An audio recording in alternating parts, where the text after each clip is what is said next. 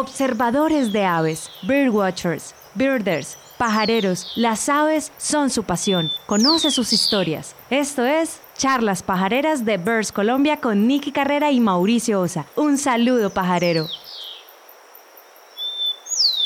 Hola, hola a todos, muy buenas noches. Un saludo pajarero. Hoy una nueva emisión de Charlas Pajareras y pues para entrar en materia, hoy la charla número 91 nos vamos a ir para el sur de Colombia.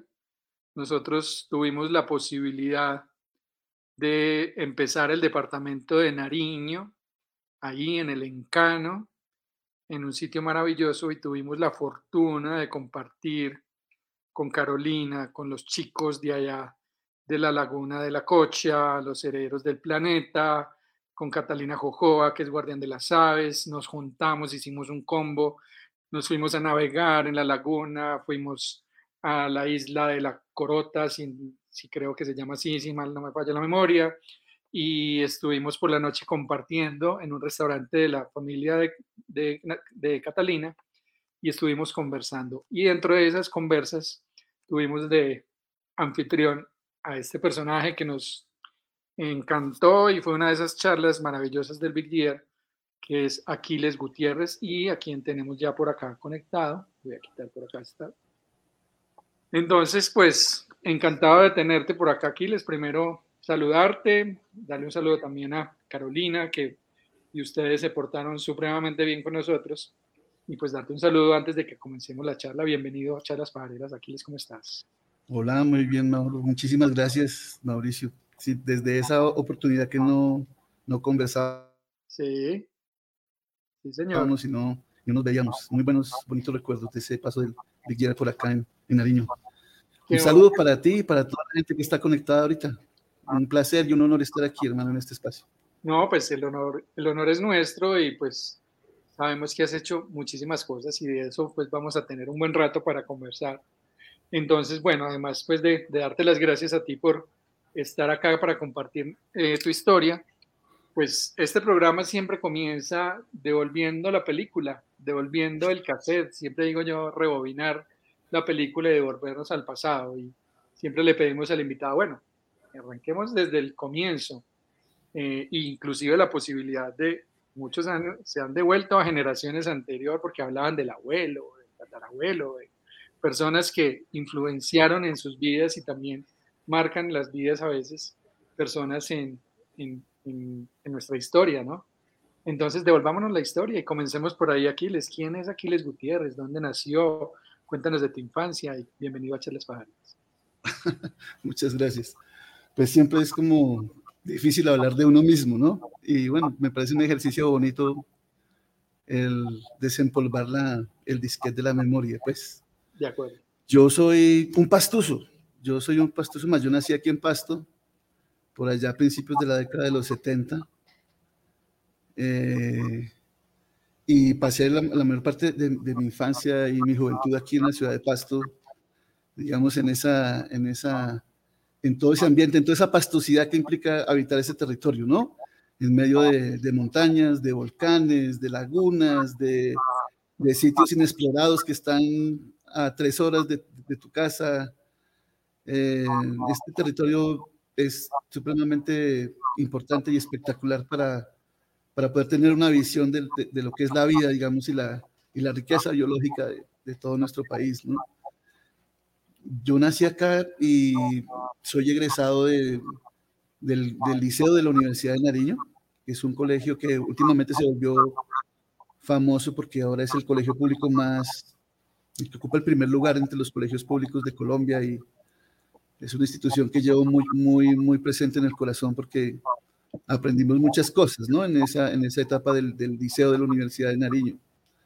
Nada que ver con las aves, realmente yo, eh, pues, las aves siempre hacen parte inevitable, digamos, de, de, nuestra vida cotidiana y de nuestro paisaje, ¿no? Donde quiera que estemos en Colombia, siempre nos levantamos con el canto de los pajaritos y por las noches nos estremecemos con, con los cantos de los búhos y eso le pasa a uno desde que está chiquito. Y, y estando en el liceo aquí en Pasto, pues tuve la oportunidad de, digamos, la virtud, todas las ventajas y, hasta, hasta cierto punto desventajas que son importantes también de tener unos padres jóvenes. Mi papá muy joven, mi mamá también, deportistas, mi papá le gustaba mucho salir al campo, el teatro y esas cosas, entonces íbamos mucho a acampar y conocíamos muchos sitios para salir a navegar. recuerdo mucho la, la represa del río Bobo, que era un espacio que visitábamos con frecuencia, y muchos sitios ¿no? del campo.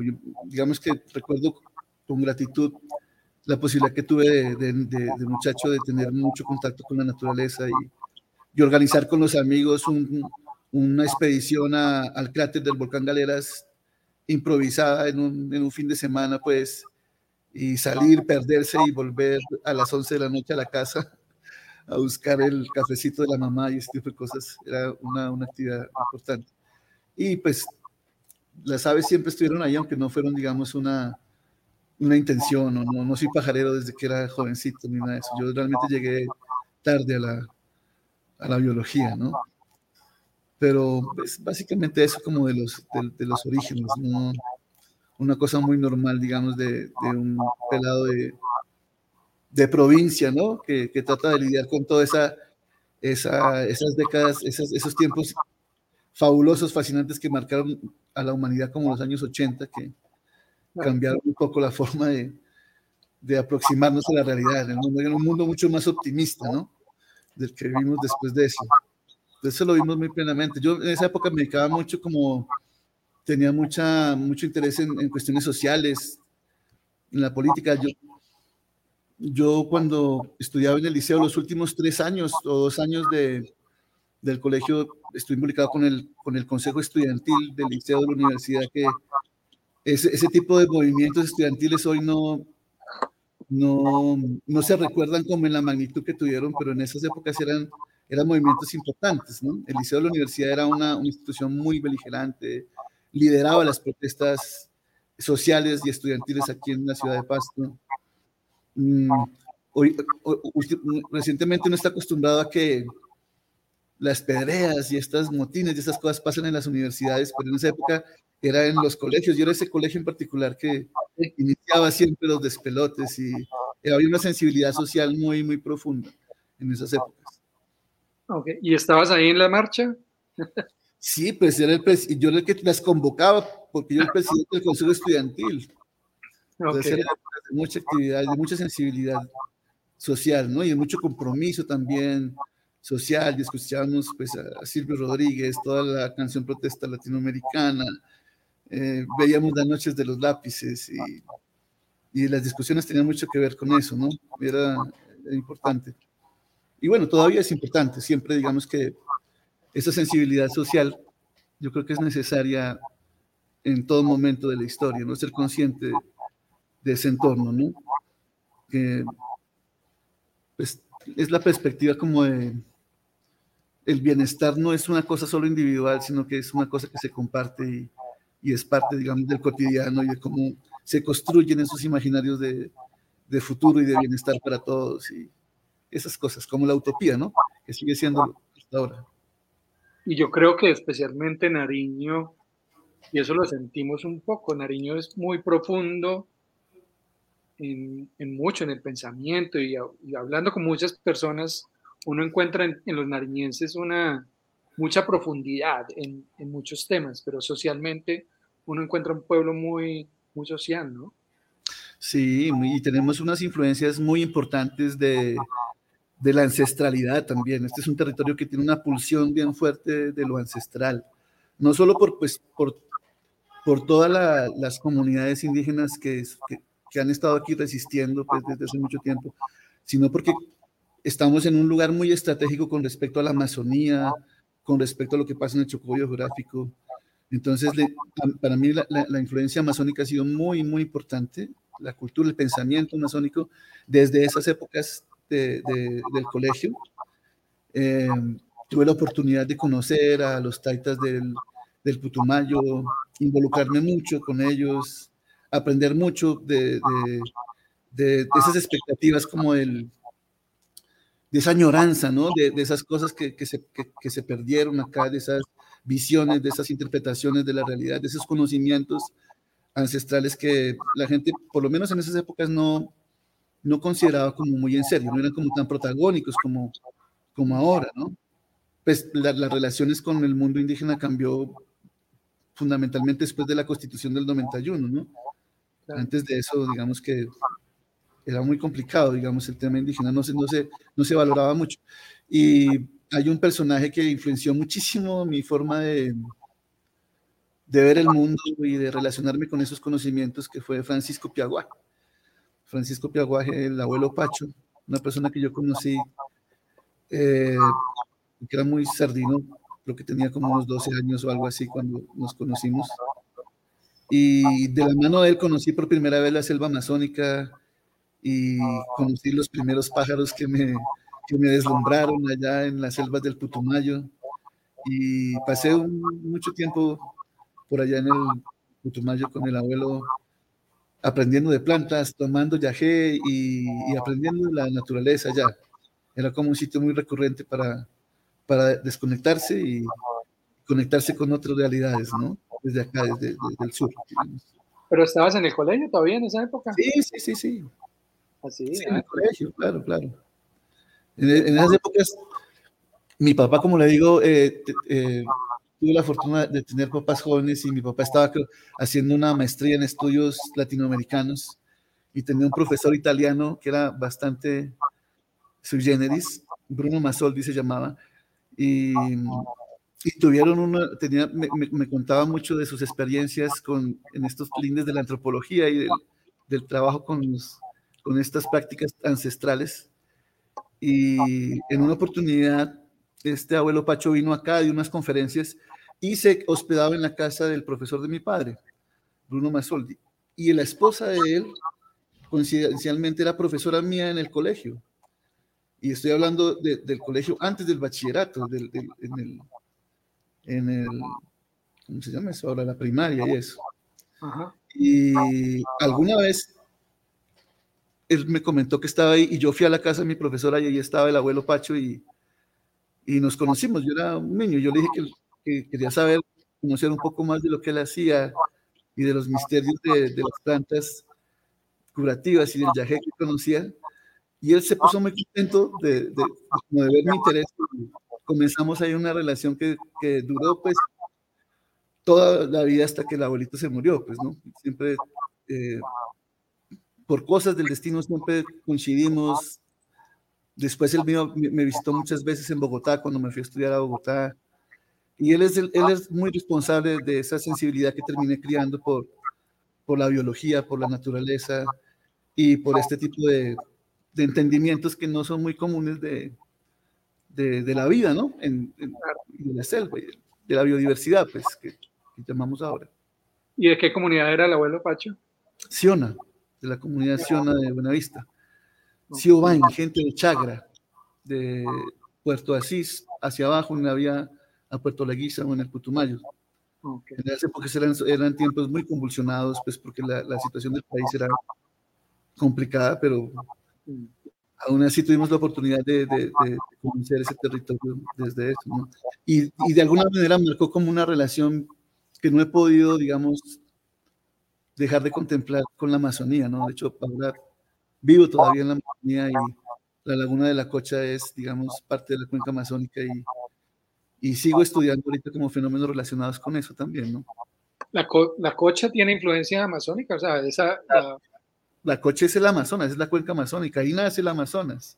Okay. ¿sí? De ahí, cuando uno pasa, ¿recuerdas cuando estabas acá? Cuando uno pasa el páramo de la Pastora, sí. estás entrando a la cuenca amazónica. Claro todo, lo que orines allá va a dar al Atlántico por, por Manaus y, y Belén Pará. Claro, claro. De hecho, el río que nace en la Cocha, que es el que el, el río Guamués baja a Guamués baja por Orito y después se conecta con el río Putumayo y el río Putumayo desemboca en el Brasil en Santo Antonio de Uizá, que es como la mitad de camino entre Leticia y Manaus, ¿no? Es la mera cuenca amazónica.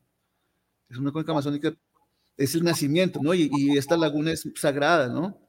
Para, para muchos de los pueblos indígenas de esta, de esta región. Es como, está involucrada en los, en los mitos de origen de, de, sus, de sus pueblos y es parte, digamos, de la, de la génesis de toda la boa que sigue ahí para abajo con el río Amazonas, ¿no? Ok, ok. La, el Amazonas es una boa para la, para la cultura. Sí, sí, una serpiente, para muchos, según entiendo, sí. Tremendo, tremenda. Y esa conexión es, es tremenda. Yo creo que es como el ombligo, yo creo que como... sí, algo así.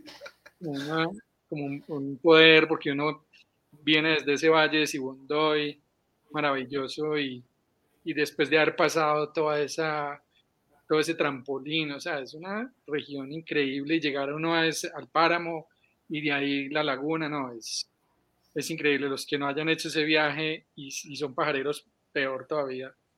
Es un viaje increíble, o sea, lo marca uno de una forma impresionante y, y yo creo que es eso, lo que se siente desde que uno entra al valle y sigue hacia Nariño, se siente una energía, yo no sabría cómo describirla, pero es una energía diferente a cualquier otra cosa la Panamazonia, ¿no? Eh, o sea, y, y, ahí, y después de que llegas a la laguna estás a, a cinco horas de, de Tumaco. Claro. Eh, de, las playas en el Pacífico. Entonces, este, este, es un sitio estratégico. Hay algunos que estamos aquí porque nos gusta este territorio, porque nos parece muy interesante, porque hay muchas cosas que, que, que todavía están por entender, ¿no? De, de estos territorios acá.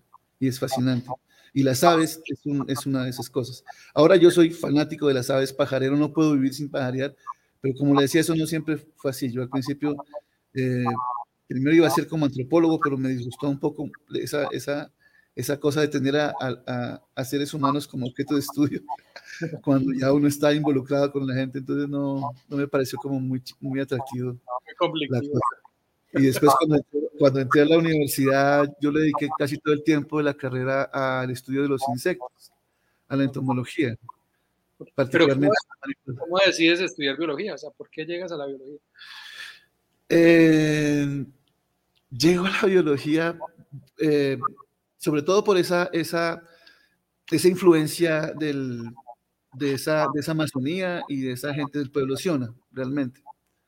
Porque ahí yo decidí que no, no, me, no me parecía interesante como seguir como esa línea que había contemplado desde la experiencia, por ejemplo, de mi padre y de otras personas en la antropología o en las ciencias sociales. Y empecé a crear una sensibilidad un poco más por, por esas dimensiones no humanas, ¿no? Por, por los insectos, por las plantas, ¿no? Por esas realidades asociadas a, a las plantas que me parecía que ofrecían una complejidad mucho más interesante que, que el mero ser humano. ¿no? Eh, en algún momento también pensé en estudiar medicina. La primera vez que me, presenté a la Universidad Nacional fue a medicina. Afortunadamente no pasé. Eran épocas en las que uno tenía que viajar a la ciudad donde habían sedes a presentar el examen. Me acuerdo que yo casi no puedo superar esa visión de Bogotá y los ríos de gente entrando a la universidad para presentar el examen y me acuerdo que le pregunté al celador, eh, ¿por dónde es la salida? Y me dijo, sigue a esa gente. Y yo seguí un río de gente y terminé por una salida ya, en esa época era como la 53 o algo así. Yo no había entrado por ahí y eso fue un impacto tremendo, pero afortunadamente no pasé a, a, medicina porque había sido terrible. Y después comencé a, a, interesarme más por la, por la biología. De hecho, comencé a estudiar biología aquí en la Universidad de Nariño. Había una licenciatura en esa época. Y hice como un semestre acá de biología. Y después eh, me fui a, Bogotá, a la Nacional, a estudiar biología. ¿Y por qué decides irte para Bogotá? Eh, porque mm, acá era como una licenciatura y era un poco aburrido, la verdad. no, no, quisiera ofender, digamos, de pronto hay algún profesor, colega, que todavía es profesor ahora desde esas épocas, pero era, era un poco diferente el enfoque. Era, creo que me, me, embolaté como en la psicología eh, y otras asignaturas que no tenían mucho que ver con lo que me gustaba. Y, y decidí desvincularme, pero afortunadamente pasé a la Universidad Nacional, que eso yo no sé, qué, no sé cómo, cómo, cómo ocurrió eso, porque eso era muy complicado en esas épocas, muy, muy complicado y no sé entre cuántas personas, pero terminé en, en la carrera de biología, que fue todo un cambio tremendo en la vida, pues hasta ahí se acabó la vida tranquila de Pasto y, y, la, y las prevenciones y la comodidad, y ahí sí empezó otro baile, pues diferente. Claro, además que lo hablábamos tras bambalinas antes de comenzar al aire, una época tremenda, o sea, una época de, de cambios, una época, estamos hablando de, de los, de los principios 1991. De principios de los 92, sí, principios de los 90, claro. Claro, una época tremenda, ¿no? Una época tremenda, todavía se podía andar en Bogotá, no había, no había tanta, tanta convulsión, tantos carros, aunque en ese momento era insoportable, pero creo que ahora está mucho peor, ¿no? Y toda esa década de los 90 que fue muy, muy interesante, ¿no? Para Colombia y para la historia también de la ornitología y del estudio de las aves en Colombia, ¿no? Pasaron cosas muy, muy importantes en esa, en esa época, ¿no? Y eh, se gestaron, digamos, cosas importantes, pues como la misma Asociación Colombiana de Ornitología, la ABO en esa época que era importantísimo, como fue una de las primeras iniciativas importantes de asociación en Colombia, la Asociación Bogotana de Ornitología. Creo que por ahí tengo todavía un carnet de la, de la AO cuando era socio activo, creo que era el, carnet 031 o 051, alguna cosa así. Eso los firmaba Gary con su puño y letra y eran, ¿Ah, estaban prensidos con, con esferos, con la foto. Además te tocó Gary, obviamente, en la universidad. Sí, claro, claro. Y me imagino que profesores maravillosos. Pues, Sí, muchos. Realmente yo a Gary no lo conocí mucho con las aves, no comenzó, digamos, nuestros primeros encuentros realmente tuvieron que ver con las mariposas. ¿Ah, sí? Como le decía, yo me dedicaba mucho a estudiar las mariposas y en las expediciones que se hacían del Instituto de Ciencias Naturales con estudiantes de esa época, las salidas de sistemática animal que eran míticas, uno se iba como dos semanas o más al campo con un montón de monstruos especialistas pues en diferentes grupos. Yo siempre iba de asistente de docencia o de monitor de entomología a perseguir mariposas. Y en el campo coincidíamos mucho con Gary, y, es una cosa que la gente no, no, conoce mucho del profe, pero él sabe mucho de mariposas, sabe muchísimo de mariposas diurnas. En esa época, y yo creo que hasta ahora, casi que a nivel de género, no se pelaba en ninguna. Entonces yo lo, sí, yo lo consultaba mucho por eso, y siempre comentábamos sobre las jornadas y le mostraba las mariposas que, que colectábamos, y él siempre me hablaba de las mariposas que yo le llevaba, era increíble, porque yo no, digamos, es difícil encontrar gente que sepa como de eso. Y no solo de la, de la clasificación, sino de cosas de, de, la ecología, de dónde andan, de qué flores merodean y, y ese tipo de cosas. Eso fue como la primera. Eh, al principio con Gary hablábamos de mariposas, de otras cosas. Ok. ¿Y, ¿Y cuándo llegan las aves? Porque ¿Llegan a la universidad o llegan después? En algún momento tendrían que llegar. Realmente yo mm, nunca busqué, digamos, no, no, tuve un interés así muy marcado por la ornitología. Me parecía que era una cosa muy complicada.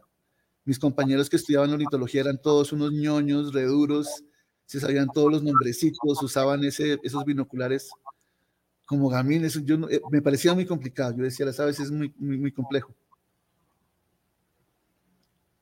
Y mi interés más que todo era como entender la polinización, las interacciones. Esa fue como mi, motivación más grande, la, la, ecología de las interacciones. Entender un poco cómo funcionan los ecosistemas, cuál es el impacto que tienen algunos animales sobre la conservación y la evolución de los, de los bosques a través de la reproducción sexual. De hecho, ahorita estamos transmitiendo acá desde el Laboratorio de Palinología, que es donde yo, es como mi sede de, trabajo, pues mi, mi, mi, puesto en la trinchera aquí está en la palinología. Entonces siempre estuve interesado con esas interacciones y yo quería estudiar, mi primer proyecto de tesis en la Nacional era estudiar la interacción entre colibríes, entre mariposas y, y plantas, en un ecosistema amazónico por allá en el Guaviare, Teníamos creo que en algún momento hasta financiamiento para eso.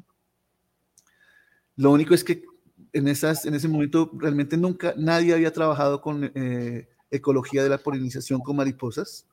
Era una cosa supremamente nueva y yo me sentí un poco solo en eso porque no había a quién preguntarle absolutamente nada y no eran épocas donde, donde estaba muy eficiente el correo electrónico todavía, teníamos problemas de comunicación y este tipo de cosas.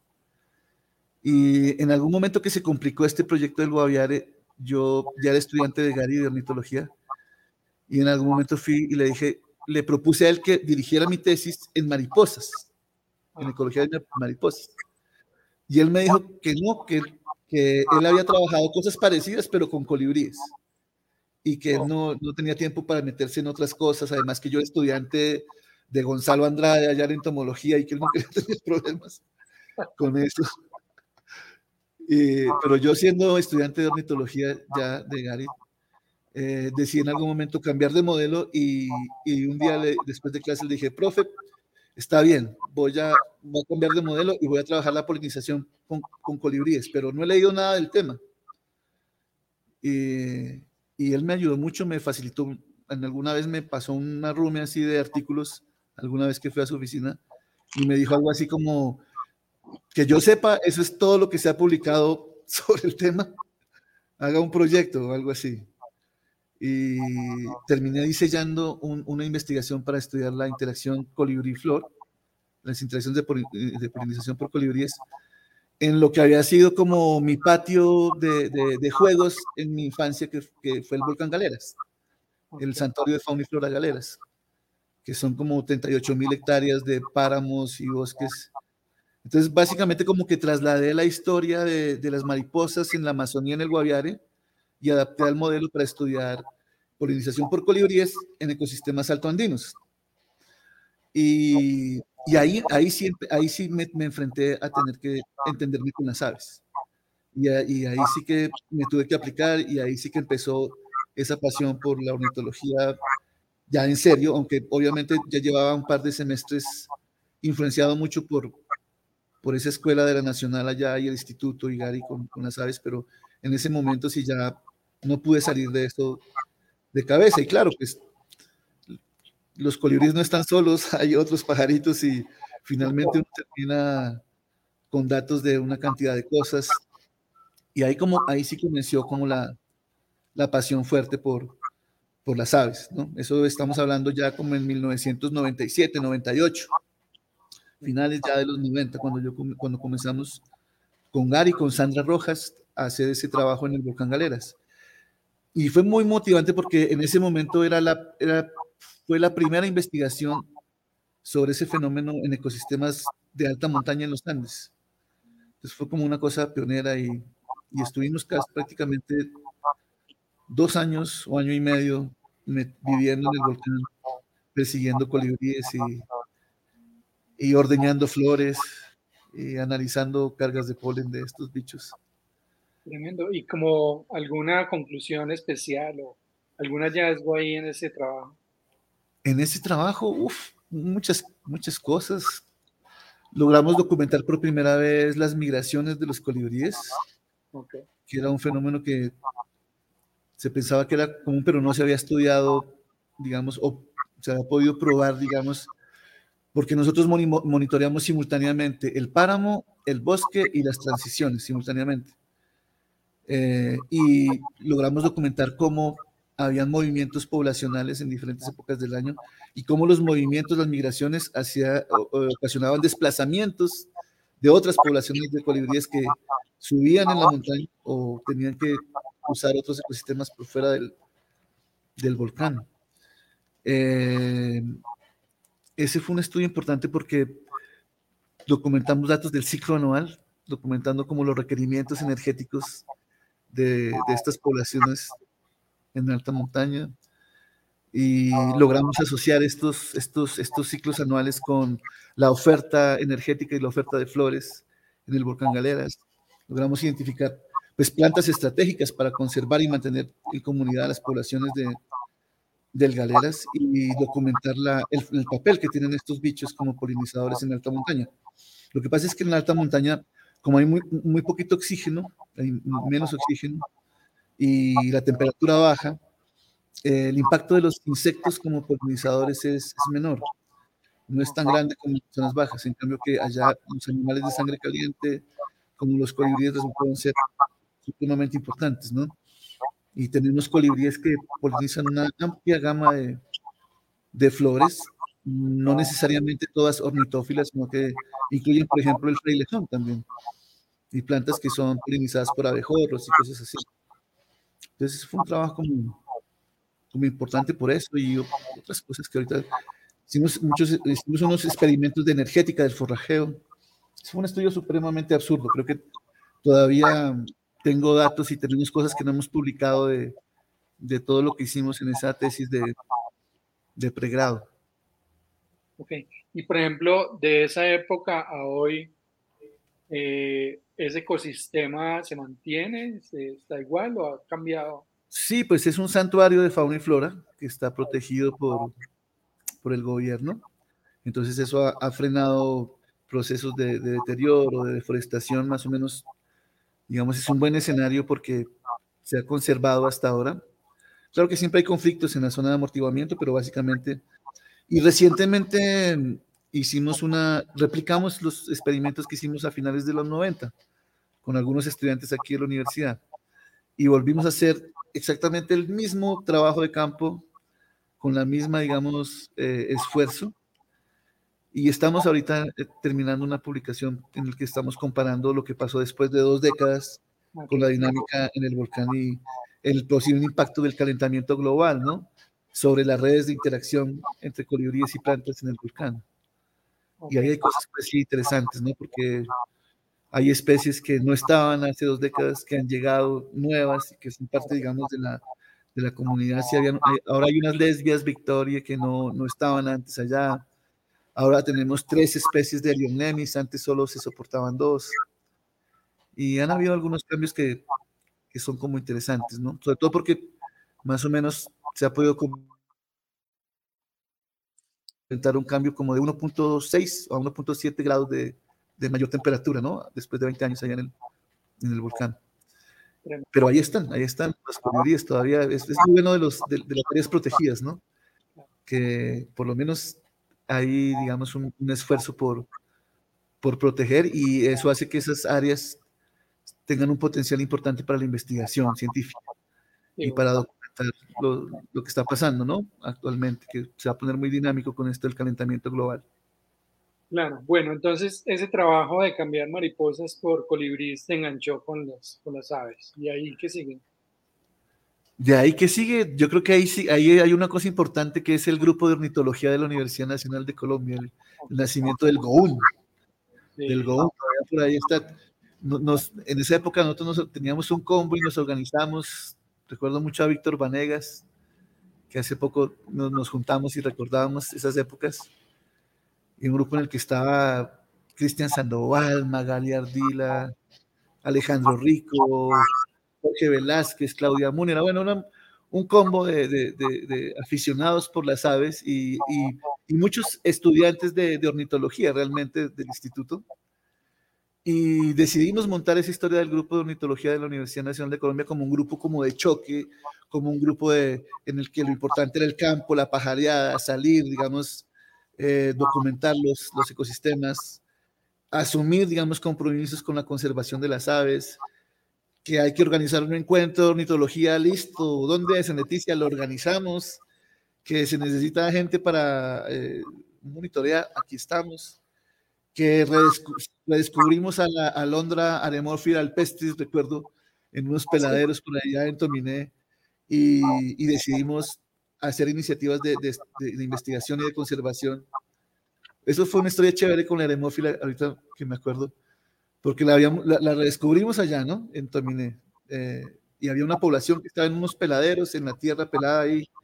Y un día llegamos a hacer las observaciones de la Londra y había toda infraestructura de, de, de los Boy Scouts. Y resulta que iban a hacer ahí un jamboree. Yo no había escuchado esa vaina hasta ese momento. Y yo digo, ¿pero qué es un jamboree? No, es una reunión suramericana de Boy Scouts y aquí van a venir como no sé cuántos miles de personas. O, Cinco mil. Alguna cosa así. Y van a poner las carpas justo en este hábitat residual de la Aremófila alpestris y no sé qué. Eso fue un, ese tipo de cosas hacíamos con el, con el GOUN, ¿no? Y íbamos a, adoptamos algunos ecosistemas que, estudiamos a profundidad, por ejemplo, los cerros orientales de la sabana de Bogotá. Hay una localidad en particular que eh, los bosques de Corca, que lo descubrimos porque alguna vez Tomás van der Hamen dijo que era el último relicto importante de bosque alto andino que quedaba en los cerros orientales de Bogotá y seguramente lo es todavía. Y realmente coincide como con un conjunto muy, muy, de muy alto, ¿cómo se llama este? Estrato, ¿no? Allá en la séptima como con 200 y polla en los cerros. El conjunto son varias mansiones dispersas como en el bosque. Y íbamos todos los fines de semana religiosamente a, a pajarear y a estudiar las aves y a hacer monitoreos. Después allá terminamos, terminé haciendo la tesis de maestría también allá en ese bosque, más o menos como por la misma línea de, interacción entre los colibríes y las plantas. Y esa fue una escuela muy interesante, ¿no? El grupo de ornitología de la Universidad Nacional de, de Colombia, que sigue activo, ya hay varias generaciones, hayan salido personajes supremamente importantes para la ornitología y para la pajaridad en Colombia, que si me pongo a decir cuántos se me escapan, porque son, son un montón, ¿no? Pues, y ahora Y eh, eso, fue, eso, fue, como lo que, lo, lo, que siguió en esas épocas y con el grupo de ornitología pajareamos mucho, hacíamos muchos talleres de montaje de pieles, trabajábamos muy en coordinación con la, con la colección ornitológica del instituto, entonces hacíamos todo lo que había que hacer, eh, coser las redes, montar las pieles, eh, ir a tomar los datos. Esa fue una, escuela importante. Conocimos muchos lugares, Leticia, organizamos un encuentro de ornitología allá en Leticia, en, esas épocas. Eso fue importantísimo en esas épocas, sí. El nacimiento del GOM, que todavía me llena de orgullo cuando pasa algo con el grupo. Y cada vez que hay una publicación, es un, honor poder ver el, el, logotipo, porque ese logotipo lo hice yo a mano alzada prácticamente el del Gohum, sí. Ah, ¿Alguien, llegó, con, una, con una imagen de un petroglifo. Ok. un, pajarito un petroglifo. Y lo usamos como base para hacer el, el, el, pajarito ese que está en el logotipo del Gohum. Eso lo hicimos una tarde allá en, en una casa que yo vivía por la 26, sí. Lo hicimos a mano alzada con, con unas plumas pinball. En esa época eh, se usaba el Excel, pero todavía se usaba la, la, vieja escuela de, de, hacer las gráficas de informes y artículos a mano con plumas, estas plumas de tinta china y no sé qué. Y yo tenía por ahí como un juego de plumas y nos pusimos a jugar, hicimos el logotipo del GOM. Y sacamos, una vez sacamos unos pájaros que estaban en taxidermia allá en las bodegas del instituto y montamos una exposición. Creo que ese fue el evento inaugural del grupo. Hicimos una exposición de aves en los pasillos de la universidad en esas épocas. Qué bueno. Tremendas, tremendas épocas y bueno, para los del Goun, aquí, pues que no sabían, aquí está el autor del logo del... sí, además lo, tengo referenciado. Pues yo soy publicista y siempre me fijo. Eso, está, hecho a mano alzada, si lo ves, y las letras están hechas así a mano alzada, ¿no? No se Photoshop para eso. No, pues no había el exceso de era Lotus 1, 2, 3. O algo así, sí, algo así. Sí, sí, sí. Windows 3.1 creo que era lo más. Sí. bueno, maravilloso. Bueno, sigues entonces, eh, terminas la universidad y sigues pues en estos trabajos. ¿Qué pasa después de...?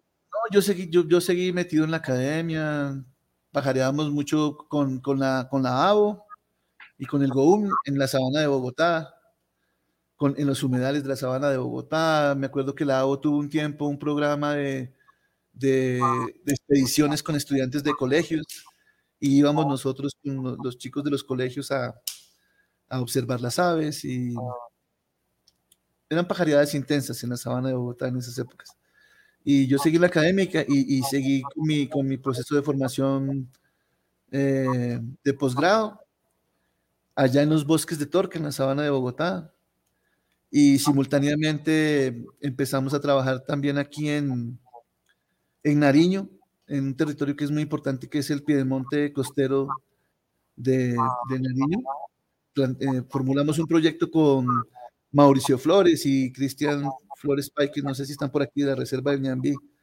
Esa, a de los, son asiduos por aquí. Por ahí deben estar y con ellos formulamos un proyecto que nos financió el Fondo para la Acción Ambiental, que era una cosa ya en, el, en, un proyecto de conservación, no me acuerdo, era un, un, título bonito que tenía, con la Corporación Ecotono, que también fue un, hito importante en, esos, en esos principios de mi desarrollo profesional. Y comenzamos a trabajar en ese proyecto también y empezamos a estudiar las aves de, del Monte Costero. Por alguna extraña razón, con énfasis en los colibríes también. Y empezamos a estudiar los colibríes de esta región que, que se había identificado como el sitio de mayor diversidad de colibríes en, en el mundo. Pues estos bichitos pues que son propios del Nuevo Mundo nomás tienen un centro de, de altísima diversidad aquí en, en estas selvas de Nariño. Y simultáneamente, hola, Niki, ¿cómo estás? ¿Cómo te va? Bueno verte aquí llegando de hacer vueltas. Buenas noches para ti y para todos. Muchas gracias. Buenas noches. no, no, está, qué bueno que, que te integraste. Estábamos esperando, Mauro estaba pendiente. Gracias. Y le contaba pues que, que comenzamos a trabajar en las selvas del Chocó geográfico y ahí sí cambió mucho la escala, cambió mucho la escala pues de la bifauna y de lo que tienes que trabajar y las cosas. Y simultáneamente con, con, con los estudios de Torca, eh, empezamos a llevar estos, estas investigaciones en, acá en Nariño.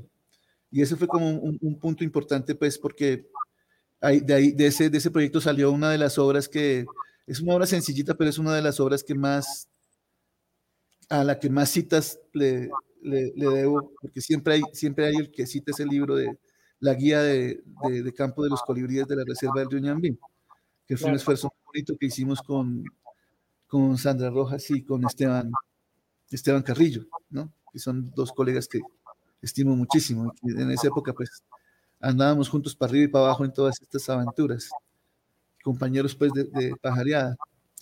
Y ahí sí comenzó como ese, esa, ese, ese, esa nueva perspectiva de, del pajareo ya en esas selvas que tocó empezar a entender desde cero, que son muy complejas, ¿no? hasta ahora uno llega y se siente pues cortico con todo lo que hay que, que ver y escuchar allá en esas selvas. Por ahí una cosa. Tremendos territorios, pues que yo no sé qué tan qué tanto hay territorios inexplorados por allá en esas zonas todavía, ¿no? Pues hay, hay muchos todavía, ¿no? Lo que pasa es que son zonas pues de, difícil acceso y que permanecen, digamos, inexploradas porque allá los problemas de orden público todavía son muy latentes, ¿no? Eh, pues allá hablamos de la planada, ¿cierto? De la reserva del Cuñambí, ahora de la reserva de la Nutria, en algún momento hay otra reserva que se llamaba Biotopo, más abajo, pero son áreas muy localizadas, muy, muy ubicaditas, digamos, la reserva del Río tendrá, qué sé yo, unas mil hectáreas o mil quinientas, algo así. Pero hay muchos lugares, muchísimos lugares, donde, donde no, no, no, nadie iba a pajarear. Bueno, la reserva del Pangán también queda por ahí cerca. El Pangán la pero, pero de ahí para abajo, sobre todo en la parte más plana, eh, todavía la situación de orden público es, es compleja, ¿no? Creo que en Barbacoas ahora hay como una, Mauricio Flores también estuvo trabajando, creo que hace poco, vinculado como al, gobierno allá o algo así. y ahí veía que salían a pajarear por allá, pero digamos son cosas eh, que, digamos, territorios que faltan mucho todavía por, por explorar, ¿no? Sí. sí, de hecho nos contaba cuando estuvimos allá con él, ahí en Río Ñambí, que él subía a este territorio, subía a barbacoas y la gente decía, ¿pero qué? ¿Que va a traer turistas? ¿Va a haber ¿Aquí? ¿A qué? ¿O qué van a venir por aquí? pues como que no entendían como la relación de a qué diablos iba a ir a un turista y cómo se iba a arriesgar a ir a, esos territorios que tenían pues una fama terrible. No, y ahorita pues allá, en la parte baja pues ahí hay un, eh, yo creo que son héroes pues de la observación de aves, Marcela, el Dominicio, y la gente que trabaja allá, eh, el ambiente social allá es, es pesado y uno puede ir detrás de los pajaritos, pero allá la presión se siente, y más cuando uno trabaja con, con, con, turistas y todo eso. Pero el potencial que tiene es impresionante. O sea, la apuesta, digamos, que hay para, para, para nuevas líneas, cadenas productivas importantes, amigables, con un impacto social saludable, si estos territorios se pacifican, si esos territorios podemos volver a, habitarlos y a explorarlos, ahí hay una, una frente muy grande, no solo de, de, negocios, digamos, en el campo del aviturismo, sino también de la investigación científica, ¿no? Ahí hay cosas que se están perdiendo y, y, y, el, territorio, el bosque se está perdiendo a manos de la, de la deforestación, la minería ilegal, eh, pero a pasos. Sí, es que es lo que tú decías ahorita, toda esa transición desde la Amazonía hasta, hasta Tumaco es, es impresionante. O sea, es, es como, yo creo que es, esa sería una buena ruta para, yo no sé si para empezar a pajarear, si uno quiere empezar y darse una pajareada de esas como... Apoteósicas. De iniciación, hágase Mocoa en Tumaco.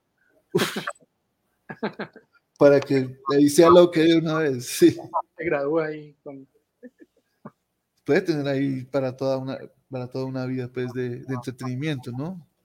Algunos no hemos, no hemos, salido todavía de ese, bueno, Pasando por esa ruta, tú hiciste alguna guía también en Sibundoy, ¿cierto? Sí, eso es un trabajo más reciente, sí, del, 2013-14. Ok. Sí, después nació la Asociación Ornitológica del Amazonas, la AOA, allá en, en Leticia. Yo llegué a trabajar allá a la Universidad Nacional. Me vinculé a un proyecto que tenía la Nacional de un sendero ecológico. Y construimos en la universidad, o construyó la universidad, yo estaba pues haciendo parte como el componente técnico de ese proyecto, una torre de observación de aves que creo que debe estar todavía en el campus de, de la universidad allá en Leticia, que fue una, un dispositivo especialmente diseñado para, observación de aves y observación del dosel del, bosque ahí en la universidad. Y allá hicimos, diseñamos con Esteban Carrillo, que también coincidimos allá en la Universidad Nacional. De hecho, Esteban creo que sigue trabajando allá, él, está vinculado ahora al CINCHI, allá en Leticia. Eh, un curso de capacitación de guías observadores de aves, expertos en observación y conservación de aves amazónicas. Fue un, diplomado que hicimos con la Nacional, la Corporación Ecotono y un proyecto que había ya en la, en la sede, que era muy importante, no recuerdo ahorita, sobre saber y gestión, un proyecto con la cooperación europea. Y, y fue toda una experiencia diseñar estos, estos cursos de capacitación de, de gente que no tenía ninguna experiencia en, académica ni nada en observación de aves con un énfasis importante en actividades de, turismo, finalmente. Y como producto de ese proceso, de ese curso, fue que surgió la Asociación Ornitológica del Amazonas. Eh, y, el, y, el, diseño de este modelo, de este curso fue importante y después tuve la oportunidad de retomarlo en otras localidades del Amazonas, en trabajos posteriores, ya después de que salí de Leticia, que yo salía ya como en el 2009, más o menos, 2009-2010. Y me fui para allá como en el 2005, creo, 2004, 2005. Estuve un par de años por allá. No quería salir después. Es difícil salir de Leticia cuando uno llega allá. Sí, es una maravilla. Si a uno le gusta el mojojo y el casado y el pescado, está en el lugar perfecto. Sí, está en el lugar perfecto. Fácil Sí, allá también hubo un, proyecto que fue muy importante y muy bonito en el que tuve la oportunidad de participar, que fue el proyecto de aves internacionales. Ese fue un proyecto que eh, nació como por unas ideas que tenía Gary por el estudio de la migración austral y que retomó un colega que se llama Alex Jan, que en esa época estaba trabajando con la Universidad de Florida y hicimos este proyecto de aves internacionales que fue la primera iniciativa para estudiar el fenómeno de la migración austral en Sudamérica. Fíjate que en Sudamérica tenemos la, mayor diversidad de aves y hasta ahora sabemos muy poco sobre las migraciones australes en el, mismo continente. Y esa fue la primera iniciativa que eh, pretendía temporalizar la, la migración en Sudamérica y teníamos equipos en Argentina, en Bolivia, y yo coordinaba y operaba el proyecto acá en Colombia. Teníamos varias estaciones de anillamiento y monitoreo en Leticia, en Mucoa, teníamos otro de anillamiento. En esa primera etapa, ¿no? en, esa primera fase del proyecto. Después ellos siguieron, después de que yo me desvinculé de ese proyecto, siguieron trabajando y hasta ahora está establecida la red de aves internacionales y se sigue estudiando la migración así en esa perspectiva de internacional. O sea, estudiar las aves migratorias requiere esfuerzos internacionales y equipos en diferentes lugares para poder tomar datos consistentes, comparables sobre ese fenómeno, ¿no? Y ahí surgieron cosas muy interesantes. Eh, en, ese proyecto se desarrollaron los primeros geolocalizadores eh, para poder mapear las rutas de, de, migración de las aves, lo suficientemente pequeños como para ponerle un pajarito de 10 gramos o de 15 gramos, que eso eh, incluso a principios de los 80 era, en la primera década de los 80 era difícil de, lograr.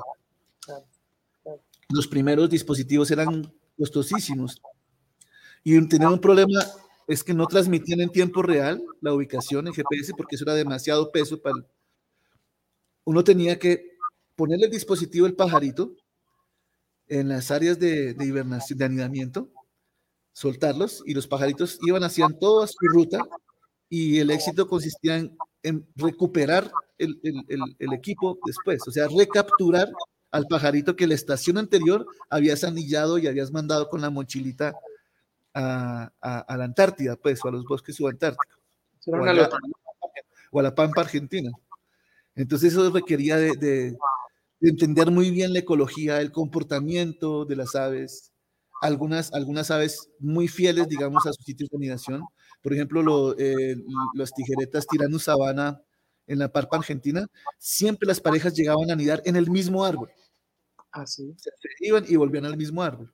Entonces era fácil poner redadas cerca de donde tenían los nidos. Otras, como el aenias, no, no, no, no son tan fieles al sitio de anidación, entonces fue mucho más complicado poder recuperar estos aparaticos. Al principio el, el, el nivel de pérdida podía ser importante, y además que eran costositos estos bichitos, estos aparaticos. Ese fue un proyecto muy, muy bonito. Eso lo financió National Geographic Society, creo, en su momento. Y teníamos muy buenos equipos de... Hasta ahora tengo todavía equipos que sigo usando de, ese, de ese, proyecto. ¿Verdad? Sí, y ese proyecto fue interesante porque tuve una segunda etapa que me llevó después a, a pajarear a los bosques subantárticos, allá cerca de la Antártida buscando estos, estos pajaritos migratorios. Ah, y allá en, Puerto Williams, en la isla de Navarino, tuve la oportunidad de, trabajar con el Aenia albiceps, que es chistosísimo porque cuando yo llegué a estudiar ese pajarito allá, esos pájaros se comportaban como colibríes. ¿Ah, sí? Sí, las elaenias, porque la pasaban merodeando arbustos que tenían flores eh, ornitófilas, una cosa que les llamaban el, notro, que es una, creo que se llama Embotrium coccinium, creo que se llama, que es una especie que uno diría es una especie polinizada por colibríes. Es de flores rojas, tubulares, con polen abundante, pero allá en esa isla no habían colibríes, habían tiránidos, y los tiránidos se la pasaban merodeando las flores y era muy evidente que tenían las frentes y la cara manchadas con el polen naranja de, de, estas, de estos arbusticos. Y yo llegué allá por invitación de Jaime Jiménez, que era chileno que coordinaba la, la parte científica de la estación Omora, allá en Puerto Williams. Y llevaban como dos temporadas anillando el aenias y poniéndoles los geolocalizadores. Y después de esas dos temporadas no habían recuperado la primera, el, el primer aparatito. Entonces estaba como, como grave y como que me llamó Alex Jan en algún momento y me dijo, mira, están haciendo lo mismo que, que hacíamos allá en, en Chile, pero no han tenido mucho éxito y, y como que si le puedes dar una mano a esta gente. Y fuimos con Omar Barroso, me acuerdo mucho de Omar Barroso, que es un, ornitólogo muy, muy bueno, de los buenos ornitólogos de Sudamérica, pero él, es como muy de bajo perfil, porque es un, trabaja mucho en campo boliviano. Y, y, creo que el primer día que pusimos las redes allá en Puerto Williams, la primera ave que cayó fue una de la etnia que tenía el dispositivo. Porque para mí fue como muy natural, muy intuitivo porque se comportaban como colibríes. Entonces era fácil de observar y yo creo que vi uno de estos bichitos merodeando el arbusto ahí con una cosa rara y muchos anillos en las patas. Y al otro día puse la red justo donde estaba y... Y ahí quedó. Sí, creo que en esa estación recuperamos algo así como 20 de esos, y eso permitió establecer las rutas de, de, de, migración de estas celaenias en Sudamérica. Eh, por ejemplo, se documentó que estos, eh, bueno, las celaenias, bueno, mucho, mucho tránsito por la Amazonía, hasta la Amazonía, y, en los tiranos sabana se logró hacer seguimientos hasta Islas Margarita en Venezuela. ¿Qué tal? De los movimientos, desde, la, desde las pampas argentinas. Tremendo.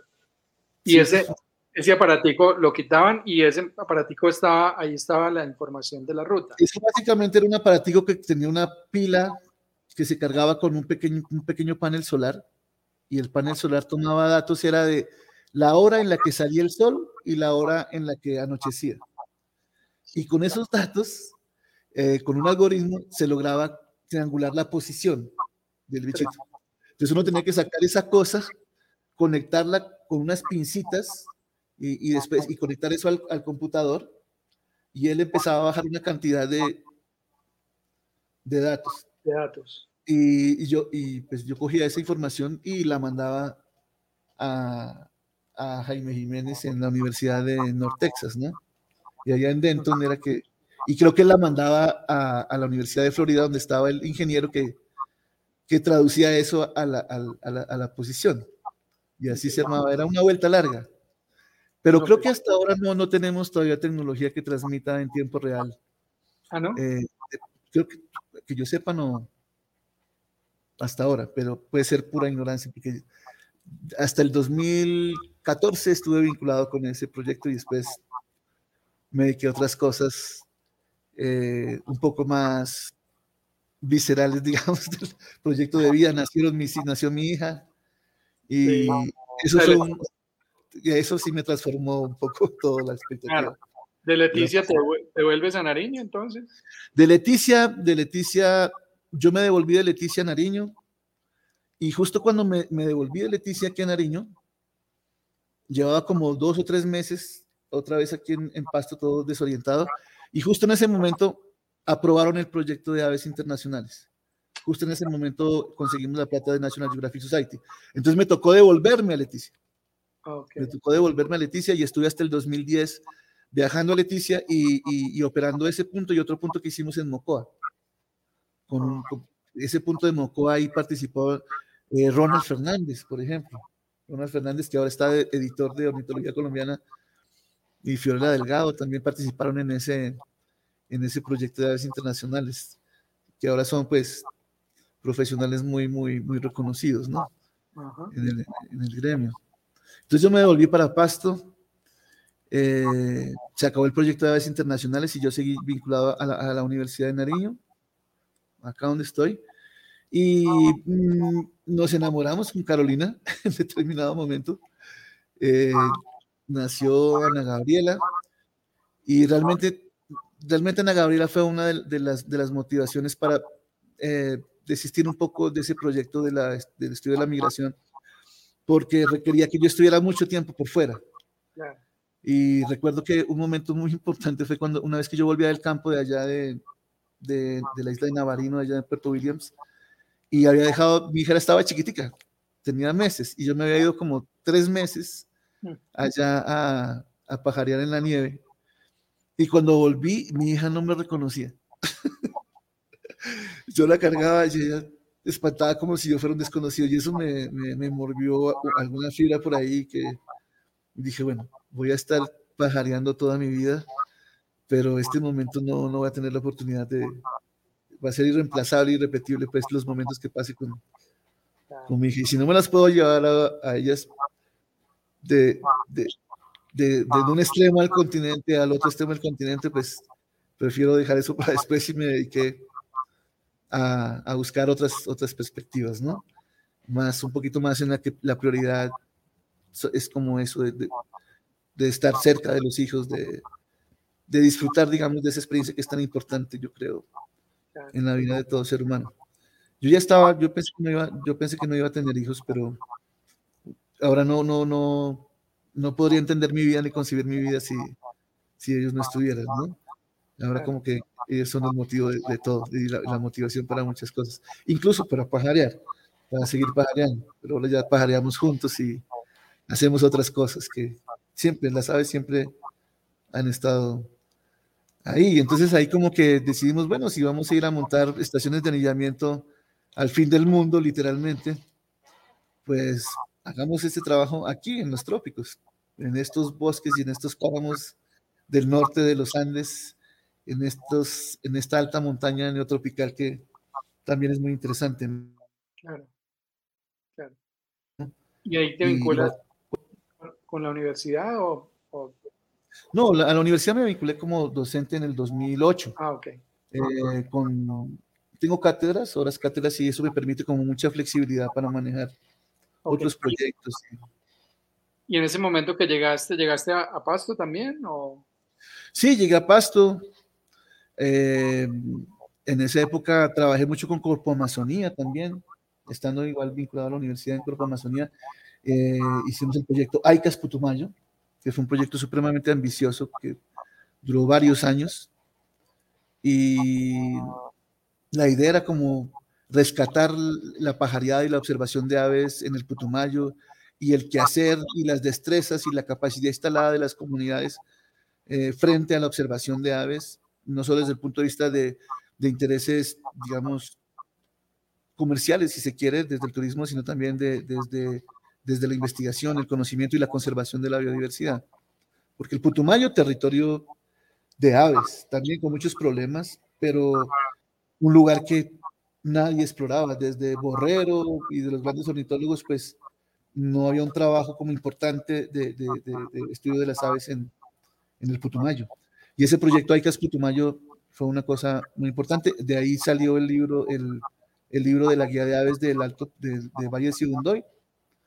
En ese libro también participó Carolina, fue uno de los investigadores y autores con Joe Jairo Mueces y Vanessa Perdomo, claro, claro está. Y bueno, es un, un libro importante que, digamos, es una herramienta muy útil ahora, ¿no? La gente lo usa mucho por acá. Es muy bonito el, el, el libro. Y, y eso duró varios años y estuvimos trabajando primero en el Alto Putumayo, después en, el, en la zona de Piedemonte, nos fuimos a vivir a Mocoa, tenemos una finquita allá en Mocoa y nos la pasábamos recorriendo ese, ese, esa Panamazonia en Nariño de Mocoa a Pasto, de Pasto a otros sitios, a la cocha. Casi que todas las, las semanas yo viajaba dos veces en semana a Mocoa y aprovechaba para pajarear, obviamente. Que esa pajareada en el trampolín ya con calma, así como ustedes lo hicieron en el carro, parando, el espacio es espectacular. Entonces a veces nos quedábamos pernoctando en la vía montábamos la carpa para aprovechar la pajareada, igual pues era el trabajo que teníamos que hacer.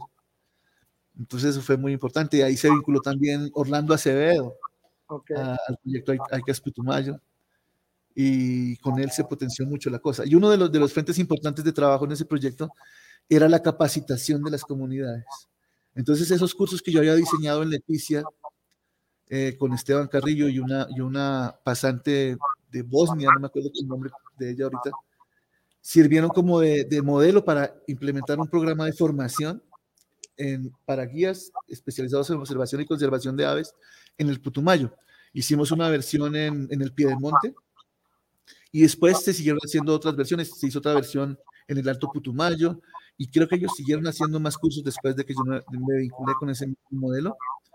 Y de ahí salieron organizaciones que hoy son muy fuertes, como por ejemplo Alas Putumayo, y creo que hay otras dos o tres asociaciones ornitológicas que surgieron de esos, de esos procesos de capacitación.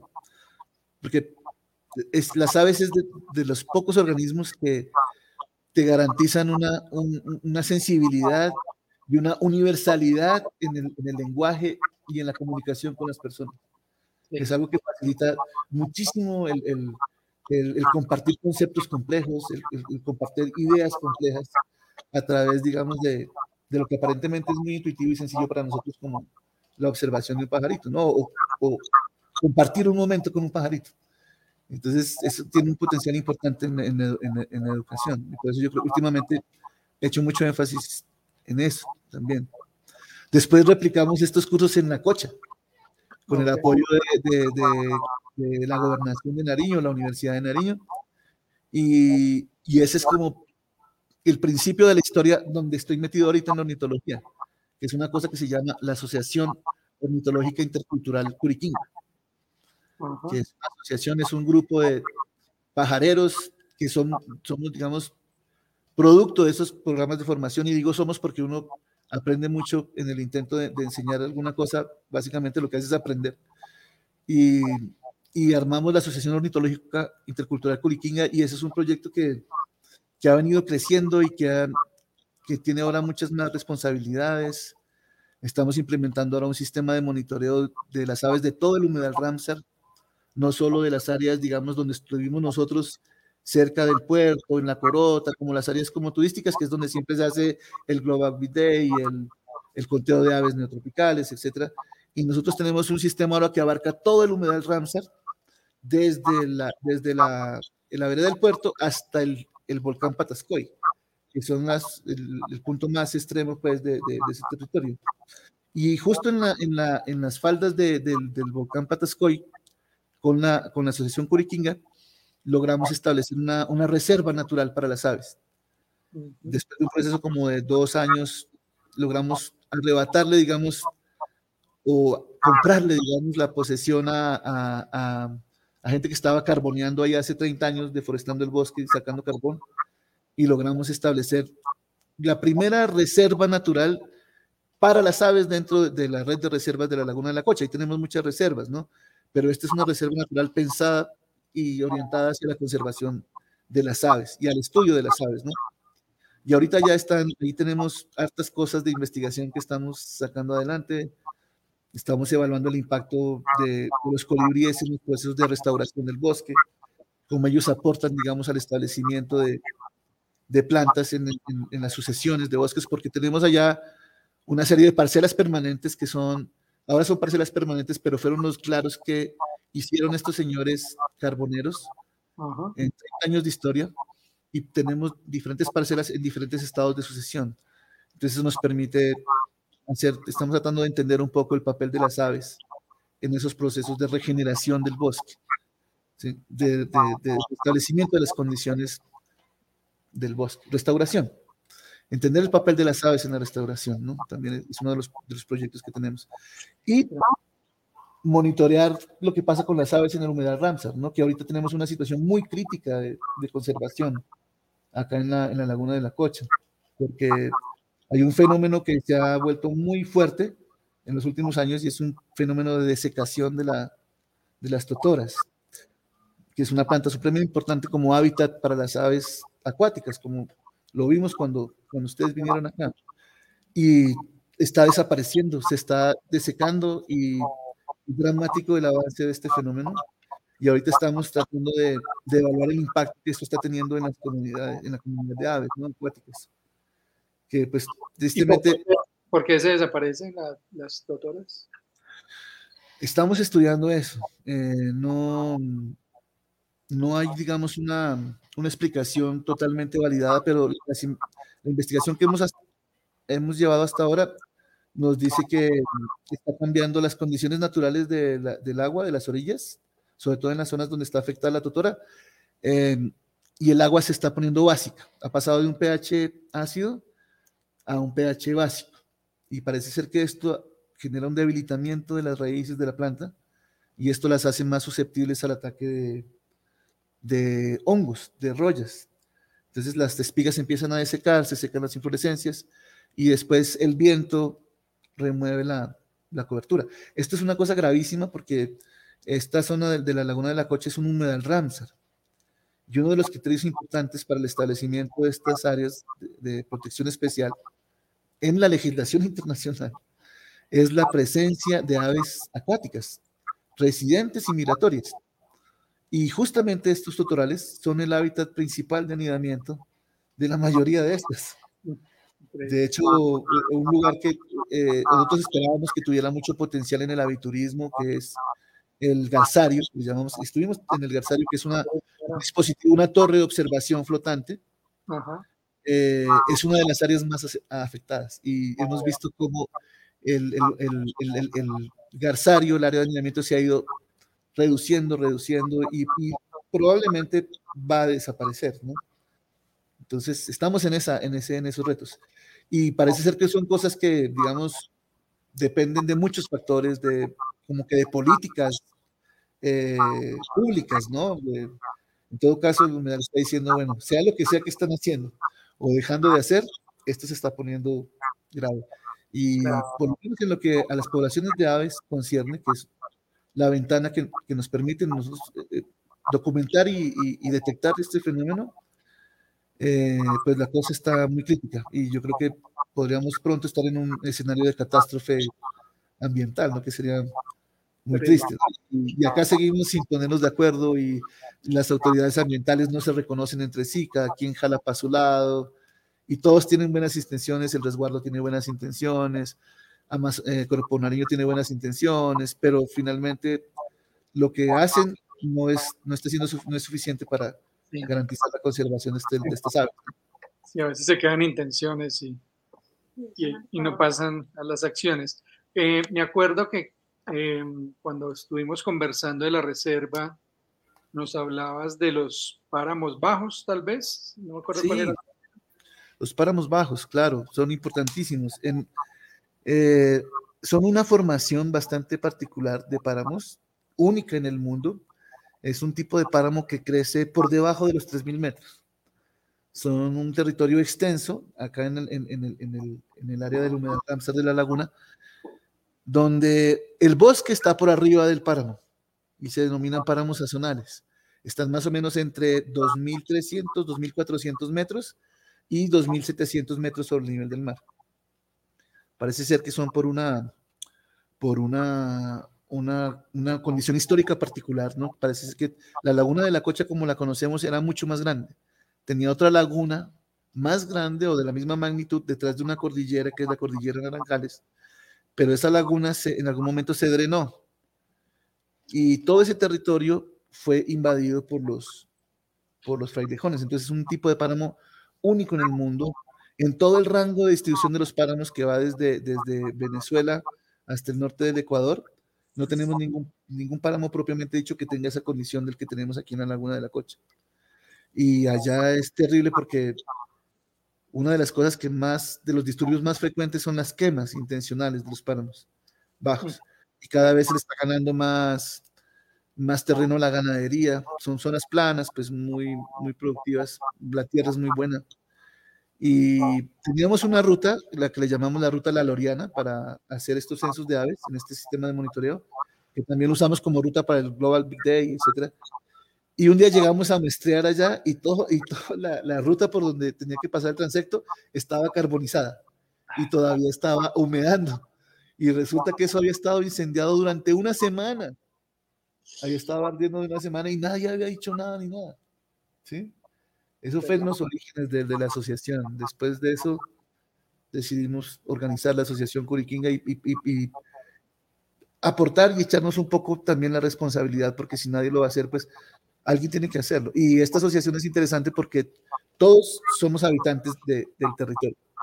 Todos somos... Qué, qué significa qué? Curiquinga? Curiquinga es un, un, pajarito, es el Falcobuenus carunculatus. Ah, ok. Eh, ese es el, acá le decimos Curiquinga.